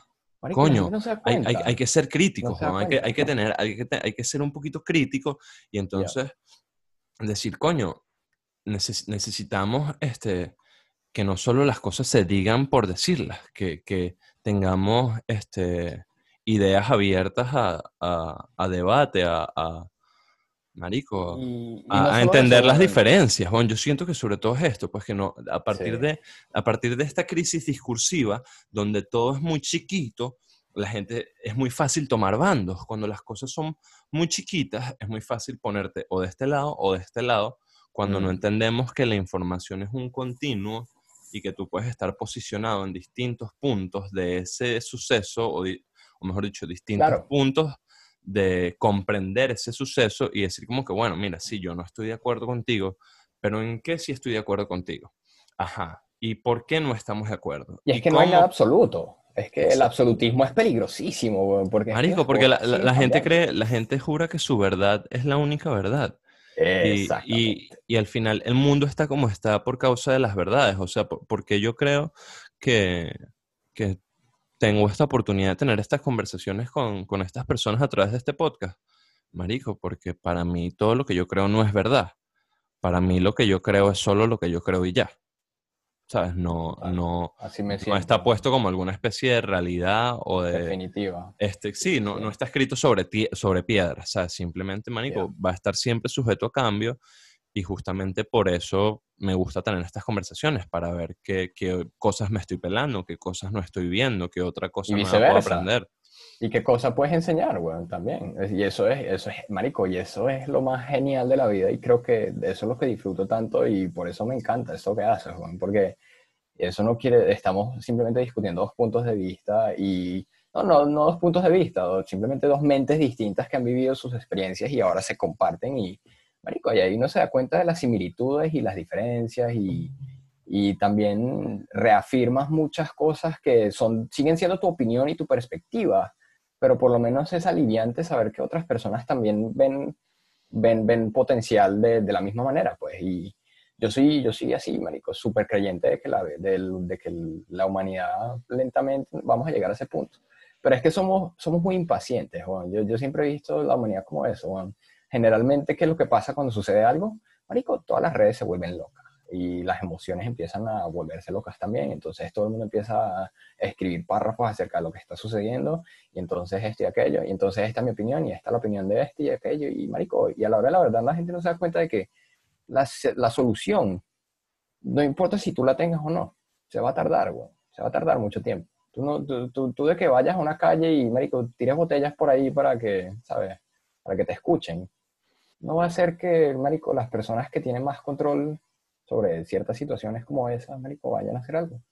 La Reserva Federal, por ejemplo, marico, la plata que tiene el racismo sistémico, la, la cantidad de gente blanca que tiene wealth, que tiene riqueza en comparación a los negros y los hispánicos en Estados Unidos, marico, una diferencia descarada. Y mucho de eso son, son, son vainas que no podemos controlar como sociedad. Eso lo va a controlar las personas que distribuyen esa plata. Y mucho de eso por más que quieran, así sea, así todos los blancos se pongan de acuerdo, eso va a tardar mucho tiempo para que llegue a un balance y, y por eso es que también hay tanta injusticia y por eso la gente se queja tanto y hay tanta violencia también y yo entiendo eso. Pero, marico, hay que aceptar que hay que aceptar, pues. Hay que aceptar y, y, eh, no, y no, no, quiere decir que aceptando hay que ser parte de eso, pero aceptando creo que yo, yo, yo entro en esa, en esa mentalidad de que yo sé que eso se va a tardar tiempo y creo que eso me da mi tiempo también de crecer como persona e intentar poco a poco eh, comunicar ese tipo de injusticias hacia afuera y, poner y como intentar, ¿sabes? Eh, hacer esto que hacemos, discutir, discutir estos temas para, para, llegar, para llegar a un acuerdo y a una idea que sea congruente con, con, con una vida benevolente, pues, con algo, con, con una vida que, que sea, eh, marico, constructiva, productiva, buena. No, y, fuera del estrés. Y hablando, hablando, ya que tocaste el tema, este, yo creo que al mismo tiempo nosotros somos víctimas y verdugos de nuestro propio destino. weón. Este, Sí. yo, yo sí creo que, que hay unas limitaciones sistémicas muy graves aquí en Estados Unidos que Sí. además la- las siento como, como latino este, y, las veo porque además yo me la paso, donde, donde patino me la paso con, con afroamericanos. Este, pero también entiendo que como hay ciertas limitaciones sistémicas muy duras, marico, también hay un problema cultural terrible, pues. Hay, eh, Y eso lo- viene de generaciones. ¿no? y, y- y- y no está, y no está mal, porque entonces la gente, ah, estás diciendo que su cultura es una mierda. No, No, para nada. estoy diciendo que los latinos y los negros nos vimos este, expuestos a unas condiciones tan deplorables que acabaron en que desarrolláramos culturas que no necesariamente son las mejores culturas para el desarrollo de nuestras poblaciones y que no nos hemos tomado la tarea de repensar nuestras culturas y decir, mira, si nuestra cultura es muy hermosa, es muy bella, pero ¿qué deberíamos cambiar? ¿Cómo podemos educar sobre ella? ¿Cómo generamos cambios? En- keyword, educar, esa palabra. Y Marico, porque- eso es lo más arrecho, porque es que la falta de educación, ¿cómo tú educas a alguien que tiene falta de educación? Es difícil. O como, como, o como tú no teniendo la educación vas a educar Vas a a otra educar. persona. Exacto, exacto. Y esa es parte del, del racismo sistémico, de que muchas, muchas de esas comunidades no tienen la oportunidad de aprender con, con otro tipo de personas que tienen más educación que ellas. ¿no? Muchos Sí, de los es- colegios es- eran de colegios públicos de, de niveles más bajos, marico, las universidades eran menos... Es esta vaina, es esta en vaina de, bueno, em, no hay, no hay racismo sistémico porque fíjate que en la Constitución todos somos iguales y no sé qué. Y es como, sí, es verdad, tienes razón, pero al mismo tiempo, fíjate cómo a estas personas se les, este, se les em, relegó a unas condiciones socioculturales de las cuales no han podido escapar, pero Y eso viene porque de, viene de, de esclavitud. demasiado atrás. Esclavitud, huevón. Eso viene de, la- de demasiado, demasiado atrás, huevón. Y Pero también es que- nuestra, también es nuestra culpa que nosotros, las personas que nos damos cuenta, que decimos y que mira, no, no es algo, obviamente no es sistémico en el sentido de que está escrito en papel, pero es sistémico en el sentido de que es sistemático, de que, vi- de que viene y se, y se Es un a sistema. generar y Y se gira. genera, y ciclo. y- exacto, Exacto. es, es una vaina cíclica, pero noso- nosotros que nos damos cuenta, y, y yo tuve este día hace poco, dije, Marico, a mí me encantaría poder hacer un estudio bien interesante de cómo la, la cultura en la que crecimos, este, porque además nosotros como latinos venimos de la, cruz- de la cultura de la opresión y, del- y de grandes dictaduras del siglo XX, Ya. cómo reúno un, un background de información con el que yo, por ejemplo, puedo ir a un colegio con alta cantidad de niños latinos y decirles y explicarles, mira, en nuestra cultura se ha visto esto, en nuestra cultura, no sé, una vaina tan sencilla como que sí, en nuestra cultura nosotros este, endos- endiosamos tener carros súper... em, súper llam- súper llamativos y que se muevan y que plan, pam, pam, pam. Simplemente porque cuando estábamos en una posición de desventaja, esos eran los símbolos de riqueza y ahora nosotros perseguimos estos símbolos de riqueza sin darnos cuenta que en realidad nos genera un, un efecto negativo a nosotros. Sí, consumismo. Esa mierda está en todos lados y eso es de todo, pues. Marico, si nos Bueno, venden que- agua, nos venden botellas de agua, aunque yo entiendo eso, de hecho, entiendo bastante que en muchos países, obviamente, el agua no es accesible, limpia, y, coño, a esos países sí los entiendo, pero, marico, nosotros volvemos toda mierda un monopolio. Todas las frutas vegetales del mundo tienen monopolios en todo el mundo, weón, toda verga es industrializada ya hoy en día y la mayoría de vainas, en parte, se moldean por también la, la- la- la personalidad humana, pues la, la- la manera en que nosotros también vivimos y, y experimentamos todas esas vainas y pues la- la- los grandes y las personas que saben también eso pues construyen vainas para que nos encierren en eso. weón, y- Bueno, aquí, aquí en Nueva York, aquí en Nueva York, no sé si es verdad, no, no lo he verificado, pero un- en un momento un pana me dijo, mira, este, aquí a donde tú vayas puedes pedir un vaso de agua y por ley te tienen que dar un vaso de agua. pues. sí, aquí también. Ok. Es legal, es, es- tiene que, es por ley. O sea, si a ti te niegan eso, tú llamas a la policía y te dicen, mira, me negaron agua. güey". O sea, y en serio, ellos, tú puedes, marico, tú puedes demandar. O sea, no es que te vayan a meter preso por no dar agua, pero tú puedes poner un cierto nivel de demanda diciendo que especial. Y creo que eso va relacionado con bares. No sé si, no sé, yo me imagino que eso ya se, eso se expande a lo que sea. Yo, si, no, no, te lo puedo decir con facts porque no Claro, sé. claro.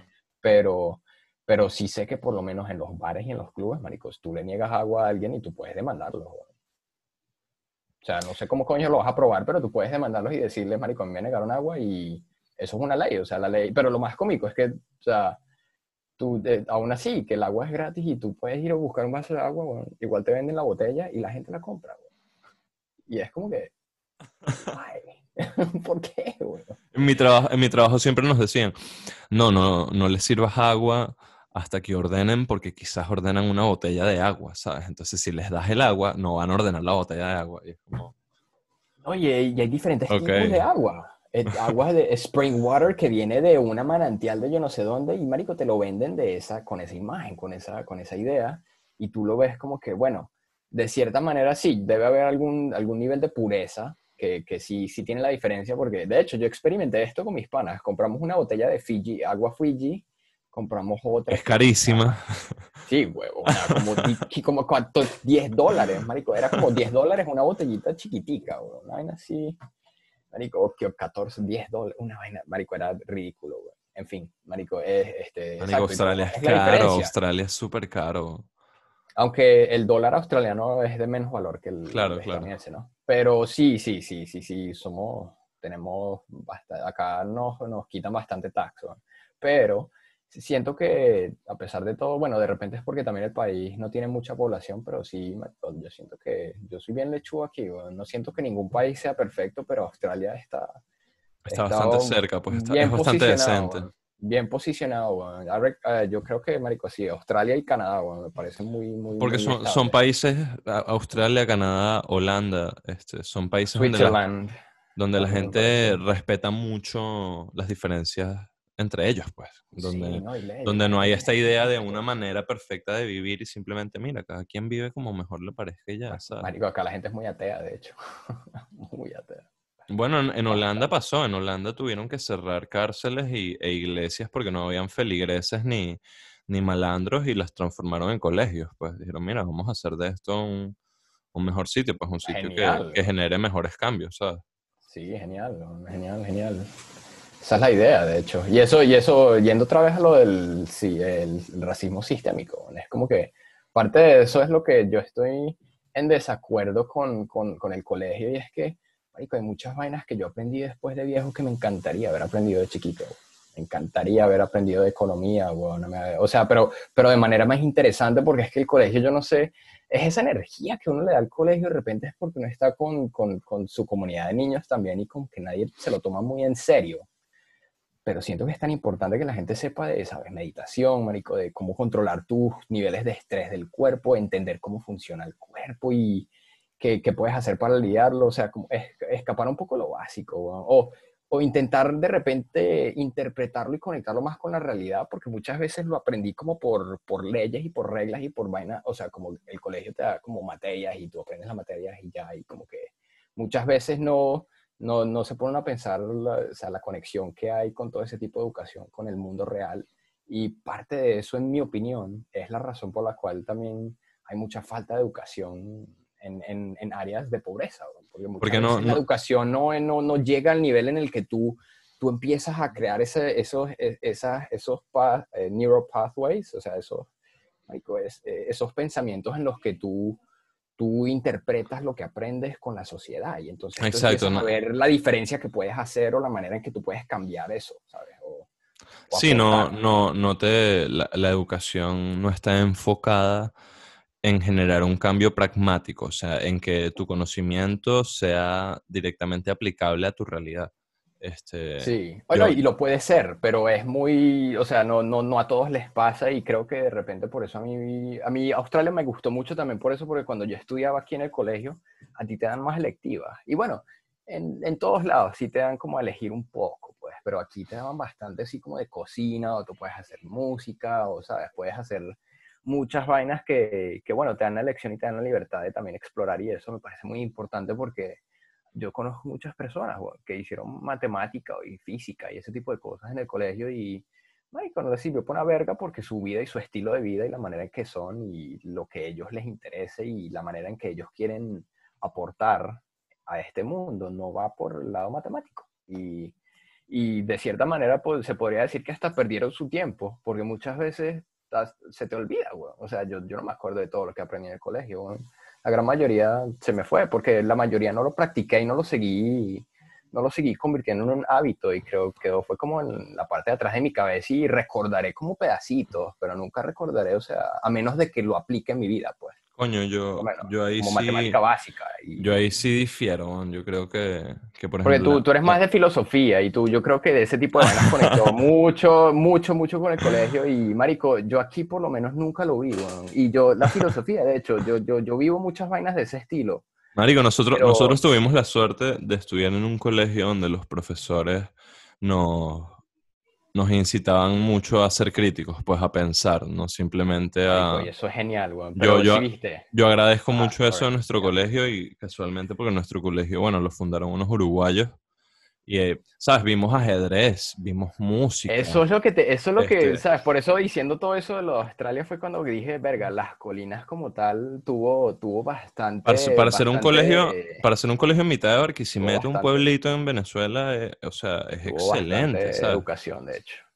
Y yo, yo- o sea, yo, lo que pasa es que, claro, hiciste mención a materias en específicos y yo particularmente creo que la matemática, la física, la química nos da, ma- más, allá del conocimiento per se, creo que como aprender otro idioma estimula ciertas conexiones en el cerebro Absolutamente. que nos hace, nos, nos generan, nos, nos hacen desarrollar más las habilidades de razonar Cognitiva. de, de- de lógica. Exacto, las habilidades cognitivas, exactamente. Sí. sí, Pero sí, no, sí, te entiendo. te Pero entiendo, sí, te sí entiendo. entiendo completamente lo que dices de que, coño, deberíamos ver cosas que sean mucho más este, funcionales porque tú sales de bachillerato ante un mundo del cual estás desprovisto, del cual no sabes nada. Entonces, Sí. te lanzan un montón de decisiones de adulto, de, bueno, tienes que hacer todas estas documentaciones, tienes que llenar estos papeles, tienes que enfrentar toda esta burocracia y además, por ejemplo, tienes que llenar taxes. ¿Por qué en el colegio no se, no se no nos te enseñan enseña? esa verga, dígalo, porque coño es su madre, no te enseñan cómo, sus, cómo funciona el sistema económico del país en el que Cuando, güey. cuando es el fundamento básico para ser un buen ciudadano. Saber, saber cómo integrarte a los taxes y cómo pagar lo que tienes que pagar y cómo que no te jodan, ¿sabes? Y porque al, al final eso es lo que te hace ser funcional dentro de tu sociedad. Pero no, Sí, y, no entiendo por qué coño no, no se enseña en, las escuelas, ¿sabes? Una vaina que de pana es tan sencilla de enseñar. Sí, Entonces, bueno, y, y, ajá, y parte de eso, bueno, es que, o sea, yo no digo que uno no debería tampoco, o sea, aprender lo básico de, de todos los, de todas las áreas de estudio importantes, y, o sea, no, para nada digo eso, pero sí, sí siento que me limitó bastante, marico, este, el colegio de cierta manera, y de repente fue que yo no estudié, o sea, yo estudié y la manera en que yo soy también es distinta, y de repente en los colegios que yo estudié tampoco fueron los mejores, y también ese es mi punto principal, pues, yendo otra vez a lo del racismo sistémico y nuestra sociedad como tal, muchas áreas no reciben el nivel de educación que te da la libertad para, para tener libre expresión y, ¿sabes?, entender más, más claro cómo funciona nuestra economía y cómo tú puedes en realidad aportar y crear algo que te pueda sacar de, también de ese ciclo. Y por eso muy pocos lo logran, porque muy pocos han tenido también este, buenos mentores y bueno, buenas instituciones que te, que te permitan preguntarte y aprender sin sentir la presión o sin sentirte encerrado tampoco, encarcelado, weón. porque yo a veces me sentía encarcelado muchas veces porque yo, yo queriendo, marico, hacer música y todo esto y me ponía, marico, a hacer deporte y matemática y, y, marico, de hecho, yo amo la matemática hoy en día, de hecho, que es lo irónico. Pero en ese momento no la, no la disfrutaba y de repente no la disfrutaba, no, no era por la matemática en sí, sino por el sino método. era por... Exactamente, exacto, así, total. Porque ahora ya, ya como yo veo la manera, o sea, yo, ya como yo, yo, yo intento interpretar y, y, y conectar, conectar, o sea, esas áreas de estudio con la vida real y cómo es que, cómo es que tú usas la matemática, por ejemplo, que es uno de muchos, muchas vainas que aprendes en el colegio, y cómo, cómo tú interpretas y cómo es que tú lo usas en la vida. Y es que, marico, toda mierda se puede representar en números, todo es estadístico, de hecho. Así es que el mundo se controla, marico. Así es que la Reserva Federal saca y imprime plata para el Estados Unidos, weón. Y ellos lo que hacen es ver números. Y ellos, y ahí fue que uno ve, uno que empieza a entender cómo es que funciona el mundo y por qué es que lo usan. Pero entonces... Porque, porque no te enseñan cómo funciona el dinero, cómo funciona el, el- el papel moneda. Yo recuerdo que una de las ¿por qué vainas que, no, que weón? más me llamaba la atención de bachillerato Y era tan que importante y tan ¿cómo- interesante, weón. cómo el dinero es dinero, o sea, cómo esto tiene el valor que tiene y cómo hay monedas que suben de precio y monedas que bajan de precio y qué respalda ese dinero. Y entonces de repente te hablan, no, es que hay unas, reserva- unas, unas reservas de oro. Unas reservas de oro, sí, es el oro que respalda eh, la, val- la valía de tu dinero. Y entonces, la valía de mi dinero, pero mi dinero no es dinero porque es dinero. Y entonces, Ahí es que uno empieza a aprender, pues, pero ya es después de viejo. O sea, tú no lo hiciste de pequeño. Y, de Y, por- y porque, te- por alguna pequeño. razón te digo la curiosidad. O sea, porque Exacto. no es como que en el colegio viene una profesora y, bueno, muchachos, hoy vamos a aprender cómo funciona este, el sistema de currency de nuestro país, ¿sabes? Nunca te... y- entonces, sí, yo creo que, coño, un cambio, el, el cambio educativo es, manico, es imprescindible. Primordial, Pero primordial también, pero también porque, manico, no, no, hay, no ha habido un cambio educativo porque no nos hemos, y, y eso es a lo que yo me refiero cuando digo de que somos, somos em, víctimas y verdugos al mismo tiempo, porque somos cómplices de lo que nos está pasando. Porque entonces, marico, tenemos una supercomputadora en la palma de nuestras manos y lo utilizamos para darle like a perritos lamiéndose la cara, que está bien. O sea, yo no digo que la gente no vea perritos y, Que no se entretengan. El entretenimiento es normal, yo digo que el entretenimiento está bien, pero necesario, pero Coño, control, también- balance. También Literal. entender todo el potencial humano que estamos desgastando y que no, y que no estamos este, aprovechando simplemente porque estamos demasiado este, sumergidos, estamos drogados en esta... Distraído, weón, yeah, total. Porque además, además e- e- esa, esa es la vaina, weón, que ya, ya no es una cuestión de que necesitas los fármacos o necesitas las drogas o, o ellos necesitan venderte un producto, sino que ahora el gran producto es la publicidad y la publicidad te genera dopamina en el cerebro y a través de, la- de lo fácil que es recibir dopamina a través de tu teléfono, marico, estás drogado todo el día con dopamina, con dopamina, adicto, con dopamina, con dopamina y te vuelves adicto a la, a la no existencia de sensaciones negativas, a la no presencia de, de afectos negativos en ti, porque entonces como ya es tan fácil sentirte bien y por ejemplo voy a ir a llenar mis taxes, voy a ir a sacar la, la licencia de conducir que no saqué, voy a ir a hacer este, el- eh, a imprimir los papeles que tenía que imprimir, lo que sea, imaginarte, verte en esa posición, ya te genera un sentimiento negativo. Y entonces, ¿qué haces? Como ya no sabes, como tienes tanta dopamina en el cerebro y no sabes lidiar con, esos, con esas sensaciones negativas, te vas al teléfono, ¡pum! Gratificación inmediata, gratificación inmediata. Y es tan fácil que entonces ¡puf! Escondes toda verga, te vuelves a explayar en el, en el sofá y ah, listo. Escapé de la sensación negativa y no, has, no, te, no le pones cara a No lo has que hecho tenías que ponerle cara, no has hecho Sí. nada y estás ahí sintiéndote bien contigo mismo. Pero entonces, porque además esto, esto es muy arrecho, o sea, está, está comprobado que la, el, el, la, ¿cómo decirlo? La exposición a sentimientos negativos o a sensaciones o a estímulos o no son Estímulos, No, sí. no, no, no es estímulo porque es, autogen- porque es autogenerado. Es generado por ti mismo. Ok. Em, la, pero bueno, digamos, la exposición a sentimientos negativos su- aumenta el, el porcentaje de procrastinar, aumenta la probabilidad de procrastinar. Entonces, tú vienes, procrastinas en tu teléfono, te llenas de toda la dopamina que puedes, después viene el down donde dices, marico, procrastiné, qué cagada, no hice lo que tenía que hacer. Te llenas de nuevo de, Ah. sensaciones negativas y entonces vas de nuevo Ciclo. a procrastinar. Y caes en un ciclo que además es tan difícil para ver, porque como hablábamos, todo es tan rápido que de repente ya entraste en el teléfono y se te fueron 3, 4, 5 horas, no te diste cuenta, te pusiste a jugar un videojuego y se te fueron 3, 4, 5 horas, no te diste cuenta, y después dices, marico, qué ladilla, procrastiné, sensaciones negativas, ¿qué? Y otra vez, como un robot, marico, a eso me refería. cuando estudiaba, cuando estábamos hablando de, de ¿sabes? De, lo, de las experiencias que yo viví con las drogas y con, marico, todo, no necesariamente solamente las drogas, mi estilo de vida en general era bastante vale verga, rebelde, criminal, lo que tú quieras llamarlo, y marico, es exactamente lo que tú dices. Eh, era esa búsqueda de gratificación porque yo sabía en el punto en el que estaba y no era una sensación agradable porque yo sabía que no estaba en el punto que quería estar, no, no, no estaba haciendo lo que quería hacer, no, no, no, sabía para dónde iba tampoco y me sentía perdidísimo. Y el hecho de que yo estaba perdido me daba más arrechera y miedo y más me quería escapar de esa sensación, obviamente. Entonces buscaba, buscaba algún tipo de estímulo, cualquiera, desde cualquier tipo, sea entretenimiento de videojuegos, drogas, lo que sea buscaba, what? Evitar ese momento en el que vas a tener que sentarte a berrear porque acabas de acumular meses, si no años, de puras cagadas que pudiste haber arreglado en algún punto, yes, for sure, pero no lo hiciste y lo dejaste ahí guardado, pero lo dejas ahí guardado, eso nunca se va a ir, jamás.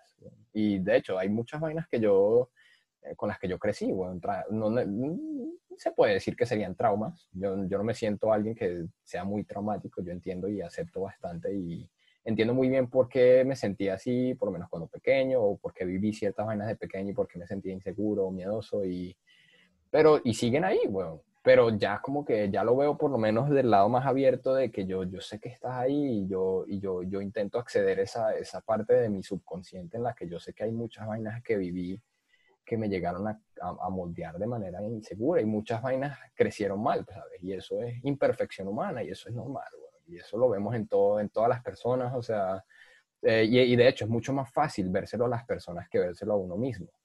Por eso es tan fácil juzgar. Pero entonces...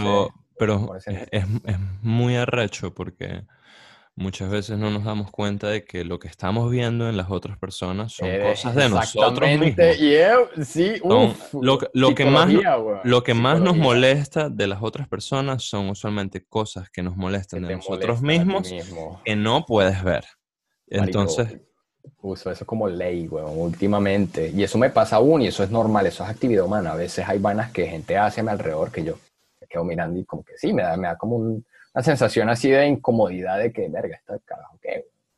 Pero entonces yo me pongo a mirar y hay algún, algún tipo de similitud en actitud que yo, que yo pude haber hecho o que llego a hacer en ciertas circunstancias. Y eh, eso es lo de, lo de pinga de, de, de, ser como más abierto y por lo menos preguntarse y ver esas vainas, es que tú por lo menos lo cuestionas ahora. Y yo cuando, cuando juzgo, o yo, yo igual no juzgo, yo no le voy a decir nada a una persona que sea ofensivo, no, no de la manera que, o sea, no siento que es la manera correcta de, intentar, ¿sabes? Decirle a alguien que cambie algo de, sí mismo. Pero sí, generalmente cada vez que siento, me siento incómodo porque alguien está haciendo algo o está actuando de cierta manera, marico, me pongo a estudiarme mi propia cabeza en ese momento y es como que siempre encuentro vainas, encuentro Es que... Y, y son temas recurrentes y, y, son vainas que yo, yo sé que vuelven, pero uno poco a poco bueno, vas, vas construyendo el hábito de, de cambiar eso. Y sí, la, la, el juego en el que estoy, pues. La gente, no, la gente no cambia de un día para otro, ¿no? Es como que de repente te paras y entonces eres la mejor versión de ti mismo y ya se acabaron todos los problemas. Esa paciencia es lo más difícil de entender, weón. Uno cambia, uno cambia progresivamente, es un proceso y es un, es un paso a paso donde poco a poco vas a ir cambiando y vas a ir mejorando, porque al final eso es lo que te va a permitir afilarte por un lado y entonces te das cuenta que estás descuidando el otro lado y te afilas un poquito más por allá, que además tú hablabas de la paciencia para llevar ese proceso, pero al final yo creo que la paciencia para llevar ese proceso va, lo define el amor que sientas por ti mismo. Si, si realmente te amas y te aprecias a ti mismo, empiezas a decir y que mira, yo quiero transformarme en la, en la mejor versión de mí mismo. Mi paciencia incrementó fue cuando me empecé a amar más. De hecho, la única, el, el, el, bloque más grande que cualquier ser humano puede tener es que tú mismo te bloquees, bueno, y uno se bloquea por no amarse, porque si tú no te amas, tú no, tú no te esfuerzas por, por, por crecer y por cambiar. Yo siento que yo por amor me doy duro pero no me doy duro de manera de que me trato mal. Yo más bien me pongo metas y... Te exiges. exacto, me exijo. Y eso es algo que no hacía antes cuando no me sentía bien conmigo mismo, por muchas razones. Primero que todo, porque no me sentía suficiente, sentía que, por más que todo, todas mis creaciones y mi mente, yo sentía que no era la gran cosa y no, no sentía que podía aportar o no sentía que podía hacer algún tipo de, cambio. Y pues tampoco me sentí, también estaba en ese punto de mi vida en el que, marico, no sabía qué coño era, no sabía para dónde iba, no sabía nada y toda mierda estaba pasando a la vez y es overwhelming, es, sí, obviamente es, difícil. Sí, o sea, esa, esa, para mí esa es la distinción entre convertirte en la persona que tus circunstancias haces que seas o transformar tus circunstancias en la persona que tú quieres ser. Para mí esa es la gran distinción. Porque si tú simplemente te quedas como una esponja, recibiendo y recibiendo y recibiendo y recibiendo, y no accionas y no te amas y no, y no te, por ejemplo, no te exiges a veces cuando uno explotas o vas a explotar, eso porque te, y, te, y te, te mientes, dices como que no, como yo me quiero a mí mismo, voy a descansar, porque yo me merezco descansar, cuando en realidad tú sabes que no, que no tienes que descansar, cuando en realidad tú sabes que, que, te podrías exigir un poco más, pero no te estás exigiendo ese poquito más que de pana te puedes exigir. Entonces ahí es donde tú dices, bueno, simplemente soy una esponja que recibe o yo sobre mi entorno voy a accionar y voy a, y voy a crear una diferencia, o sea, voy a, trabajar y voy a exigirme para ser esa persona que quiero ser, ¿sabes? yo, yo, e imagino que todo el mundo tiene alguna manera el ideal de quien quiero ser en 10, 20, 15 años y literalmente trabajo para, para transformarme en esa persona que quiero ser. Que además esa persona que quiero ser no es, no es como que no, voy a ser una especie de, de, ente benedicto que está santificado y que es perfecto. No, o sea, esa persona que yo quiero ser es el balance perfecto entre mi energía negativa y mi energía positiva, entre lo que me entristece y lo que me hace feliz, entre lo que me da melancolía y lo que me da alegría. O sea, esas cosas, oh, ponerlas en un mismo plano y decir, coño, yo, Porque yo, estoy, yo, estoy, información. yo estoy trabajando para que estas dos, ¿sabes? Literalmente, cuando te sientes cansado, cuando estás agotado, decir, sí, ahorita nos tenemos que exigir, pero es para que estas dos, estos dos entes, estas dos partes de mí, de, de un mismo todo, este, puedan al final, coño, llegar a un acuerdo, ¿sabes? Yo, a mí me da risa porque yo antes eh, era muy, muy, muy desorganizado y entonces ahora mis roomies agarraron esta costumbre de que hablamos del Negavic y el Posivic. No sé si, si alguna vez viste Los Padrinos Mágicos. ¿Sabes? El capítulo donde... Sí, el, el capítulo donde... y el, No, no, el, el, Negatimi, cuando Timmy se hace malo, ¿sabes? que, es, un Timmy así como medio vampiro. Yo sí me acuerdo que Cosmo tenía como un hermano que era malo, bueno, eso sí me acuerdo, que era uno de los madrinos mágicos, pero no me acuerdo, desde para X, el punto. Bueno, este, y, y, bueno, este es un Timmy que el bicho tiene que ser un rayo de destrucción masiva y quiere destruir la luna o la tierra, no me acuerdo. Y entonces, en un momento, meditando dije como que, bueno, sí, el Negatimi es un mamagüey, el Negatimi es un bastardo y tal. Y después dije, no, bueno, el Negatimi es una parte de ti que en un momento tú le diste demasiado poder, tomó mucho control y, la, ¿sabes? Que, que acaba siendo como un niño y ese niño sentía una angustia y esa angustia definió todo lo que todo lo que lo que tú ibas a actuar todo, tu personalidad a lo largo de ese tiempo y entonces ahora que, estoy alimentando un poco más a lo que digamos el posivic, este, digo, y, es como una conversación entre estas dos personas, digo, bueno, mira, para que el negatimi pueda vivir como él quiere vivir en el futuro, el posivic ahorita tiene que tomar riendas porque tenemos que trabajar todo este tiempo que pasamos sin trabajar. Entonces, para, que ya más, para que ya en el futuro podamos, bueno, sí, Pueda, pueda seguir siendo productivo, pero al mismo tiempo ser lazy y relajarme como me encantaría estarme relajando en un yate, ¿sabes? Simplemente ahorita, ahorita, no, ahorita no puedo, ahorita no estoy para eso y reconozco mi entorno y entonces digo, no, para que este pana no sufra, vamos a darle cabida a este, vamos a trabajar, vamos a echarle bolas y después, ¿sabes? Volvemos a... y, y, esa es la vaina de estarse siempre revisando y decir, bueno, mm. ¿a quién tengo que escuchar más ahorita? Entonces de repente estoy escribiendo una canción y es una canción triste y digo, mira, necesito de ti, necesito de tu capacidad de, de, sentirte triste, de sentir tus emociones, de, de identificar cómo te sientes y hacer una canción muy bonita de esa tristeza. O me tengo que parar, Total. tengo que hacer ejercicio, tengo que salir a, a trotar, nada, el post-civic tiene que tomar rienda, ¿sabes? Entonces es, y, no, sé, no sé si esta metáfora... Ambas construyen tu, am- ambas construyen tu vida. Sí, Eh, ambas, soy, ambas soy yo, son partes de mí con las que Absolutamente, uno de repente dice, no, tengo que luchar contra esto, tal. Uno no puede luchar contra quien uno es. Pero uno puede transformarse en la mejor versión de uno mismo e incluso siendo Esa esta lucha, pues. negativa, entre comillas, porque yo no creo en, en esa cosa de negativo y Yo tampoco. Yo tampoco. este, Causa tiene, tiene su poder y tiene sus ventajas. Simplemente Sí. tengo que aprender a aprovecharlas, ¿sabes? Sí, bueno. Y, y, eso, y, y eso, eso va con las emociones, güey. Y me ha pasado mucho que yo casi que paso por toda la, o sea, en, en cualquier situación que sea, que sea fuerte en el sentido de que me va a dar algún tipo de enseñanza importante para mi crecimiento personal, generalmente paso por todas las emociones, güey. O sea, porque generalmente si- siempre que, siempre que vienen cambios, yo, yo- hay sacudidos, güey. El, el cambio, marico, el bebé nace y nace del dolor, pues. O sea, tú no naces en un, en un parque de flores sintiéndote cosquilludo, pues. Es Una experiencia, una experiencia fuerte para todos, pero es hermosísima, güey. Es hermosísima y, y, es, y es parte, así como, así es que veo la vida ahora. Es como que, este, cuando me llega un sacudido, es como que, marico, estoy muy agradecido de que esto me está pasando porque este sacudido me echó a berrear, me, me puso, me, me dio arrechera porque me parece también injusto que esto esté pasando y esta situación me esté dando duro. Pero luego después de que lloro y me, me da arrechera, es como que, marico, me está enseñando demasiado esta vaina. Y ahora esta situación, sea la que sea, me va a preparar para evitar esa situación o para estar más mejor preparado si llega una similar en el futuro.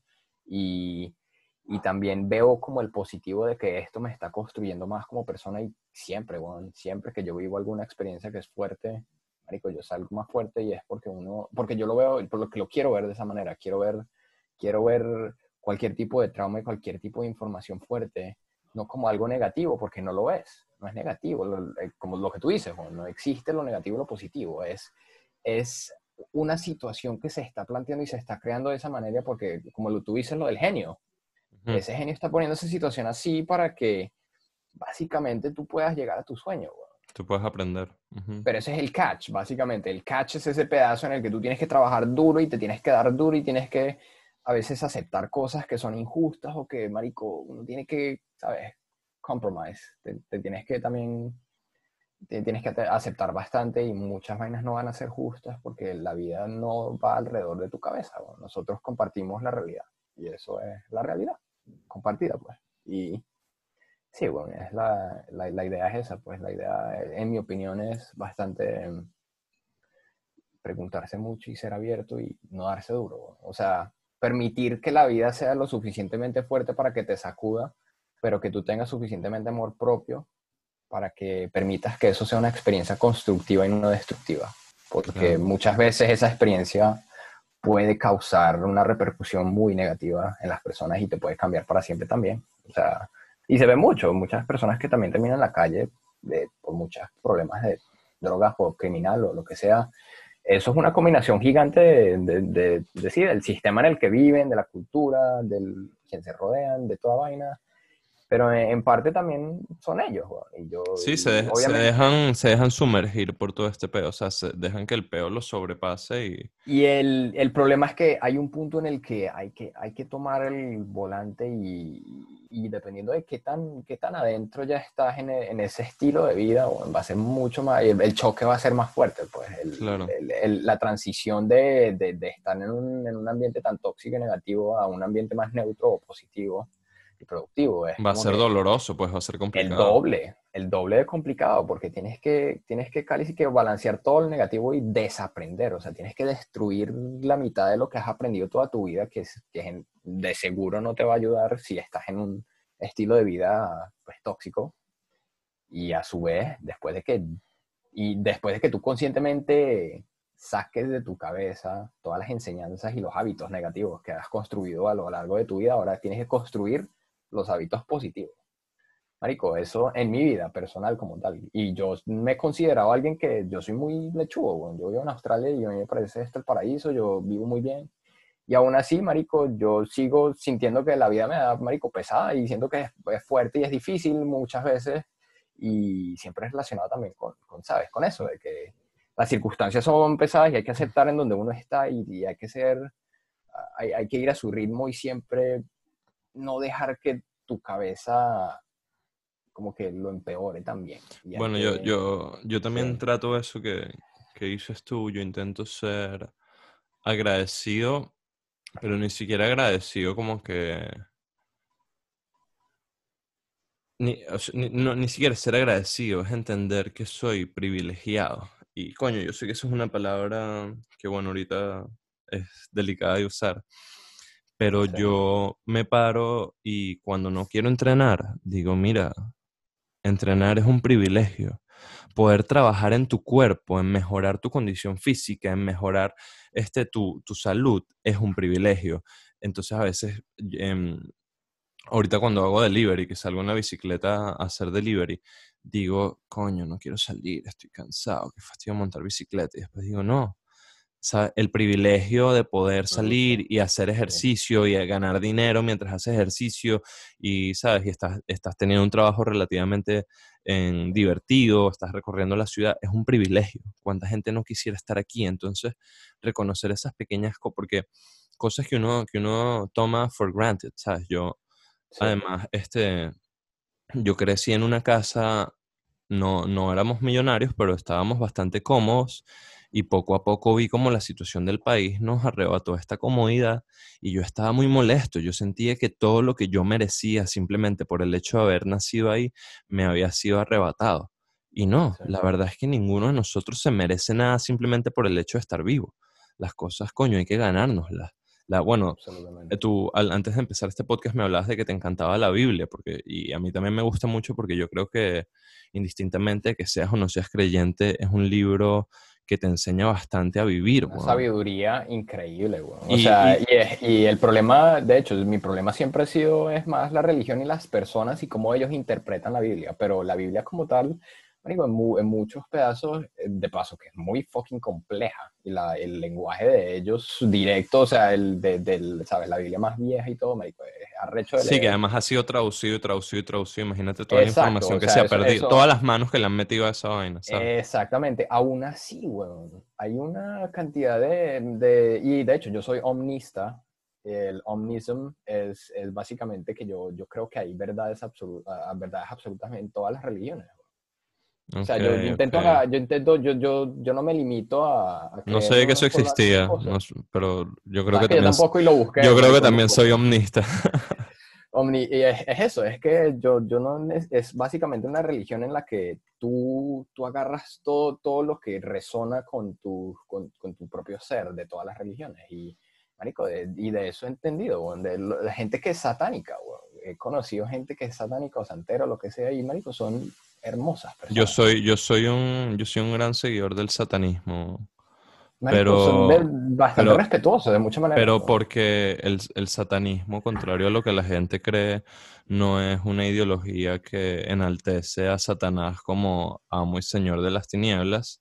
El satanismo es una especie de religión satírica, es más o menos así como los pastafaristas, que son una religión burlándose de las otras religiones y, el satanismo, satán, significa enemigo, y entonces es como el enaltecimiento de este enemigo, que es el enemigo que desafía las instituciones, que desafía la normalidad sobre la cual nosotros hemos crecido, y que por eso, por eso en, la Biblia satánica se habla mucho antes de, incluso los, los mandamientos aceptan la, homosexualidad, aceptan la relatividad cultural, aceptan que hay diferencias entre nosotros y que tenemos que aprender a vivir con esas diferencias, que la gente dice, ya va, eso no es satanista. Y obviamente no, si tú lees y, hagan el ejercicio, busquen los mandamientos satánicos, son, son hermosos, son preciosos.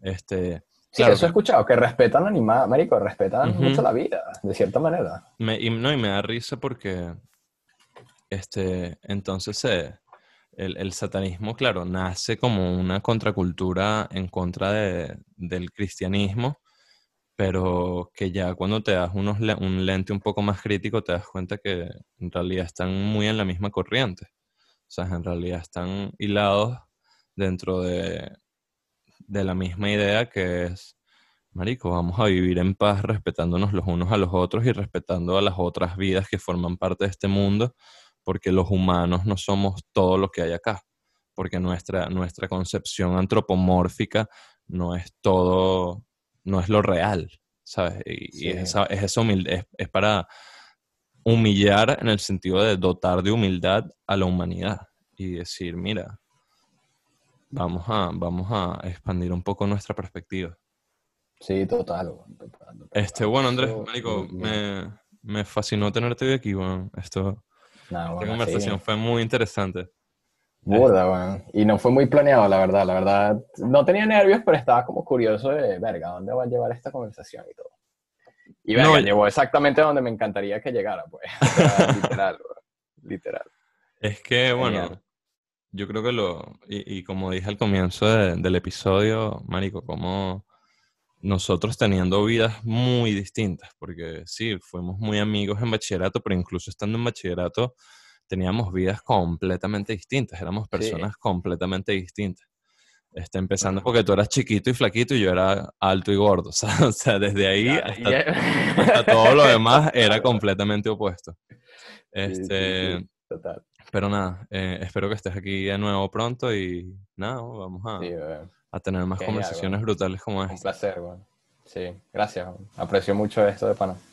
Y bueno, nosotros nos despedimos con la placita de De La Osa, la recomendación del día. Esperemos que la disfruten y un abrazo. Hasta el nuevo episodio. Bye en el carro, soltando humo, vacilando, antes perdiendo, ahora ganando, antes agobiado, ahora con tiempo para gastarlo. Pero sigo en el barrio, en la placita, bajo temprano con mi prenda favorita, hablando, viendo cómo el humo se disipa, ready por si un hermano me necesita. ya no nos colamos en el festi. Uh, ahora ya no hay Sherrington, hay Hendrix.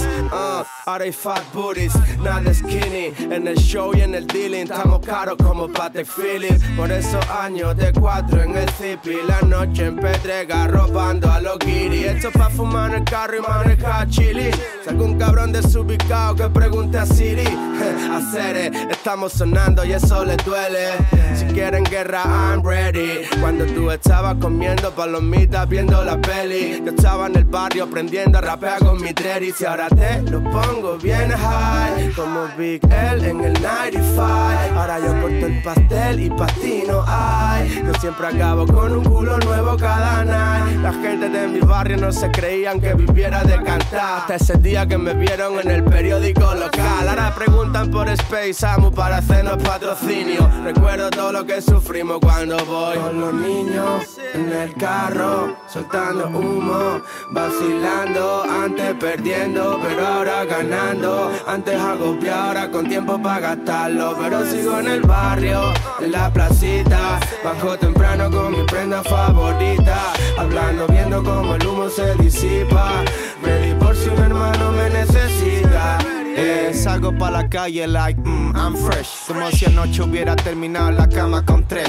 Ya sé que tengo más de 1500 cosas que hacer Pero hoy no las hago, mañana las haré. Y dame uno, que me lo fume. Y peleándolo pa' cuando desayune.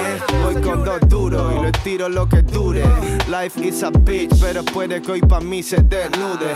Tengo que quitarme esa espina. Quiero un Ferrari dentro fuma resina. Luego venderlo porque no hay gasolina. Y rape hasta que me muera la ruina. Y yo, Dani, todo por todos los años que pasamos juntos, por todas las noches que volvimos a casa dando tumbo, por todas las tardes de hospital y momentos chungos. Y por aguantar esta carrera sin cambiar el rumbo.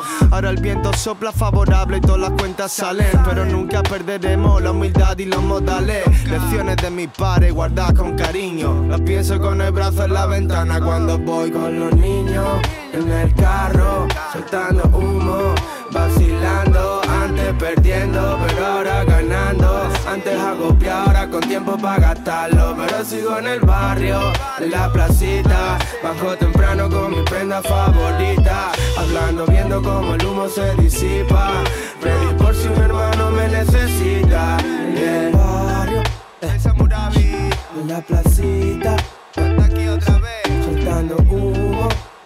acuerdes de lo de siempre. En el carro, tus raíces loco. Sigo en el barrio, eh, en la placita, chutando un.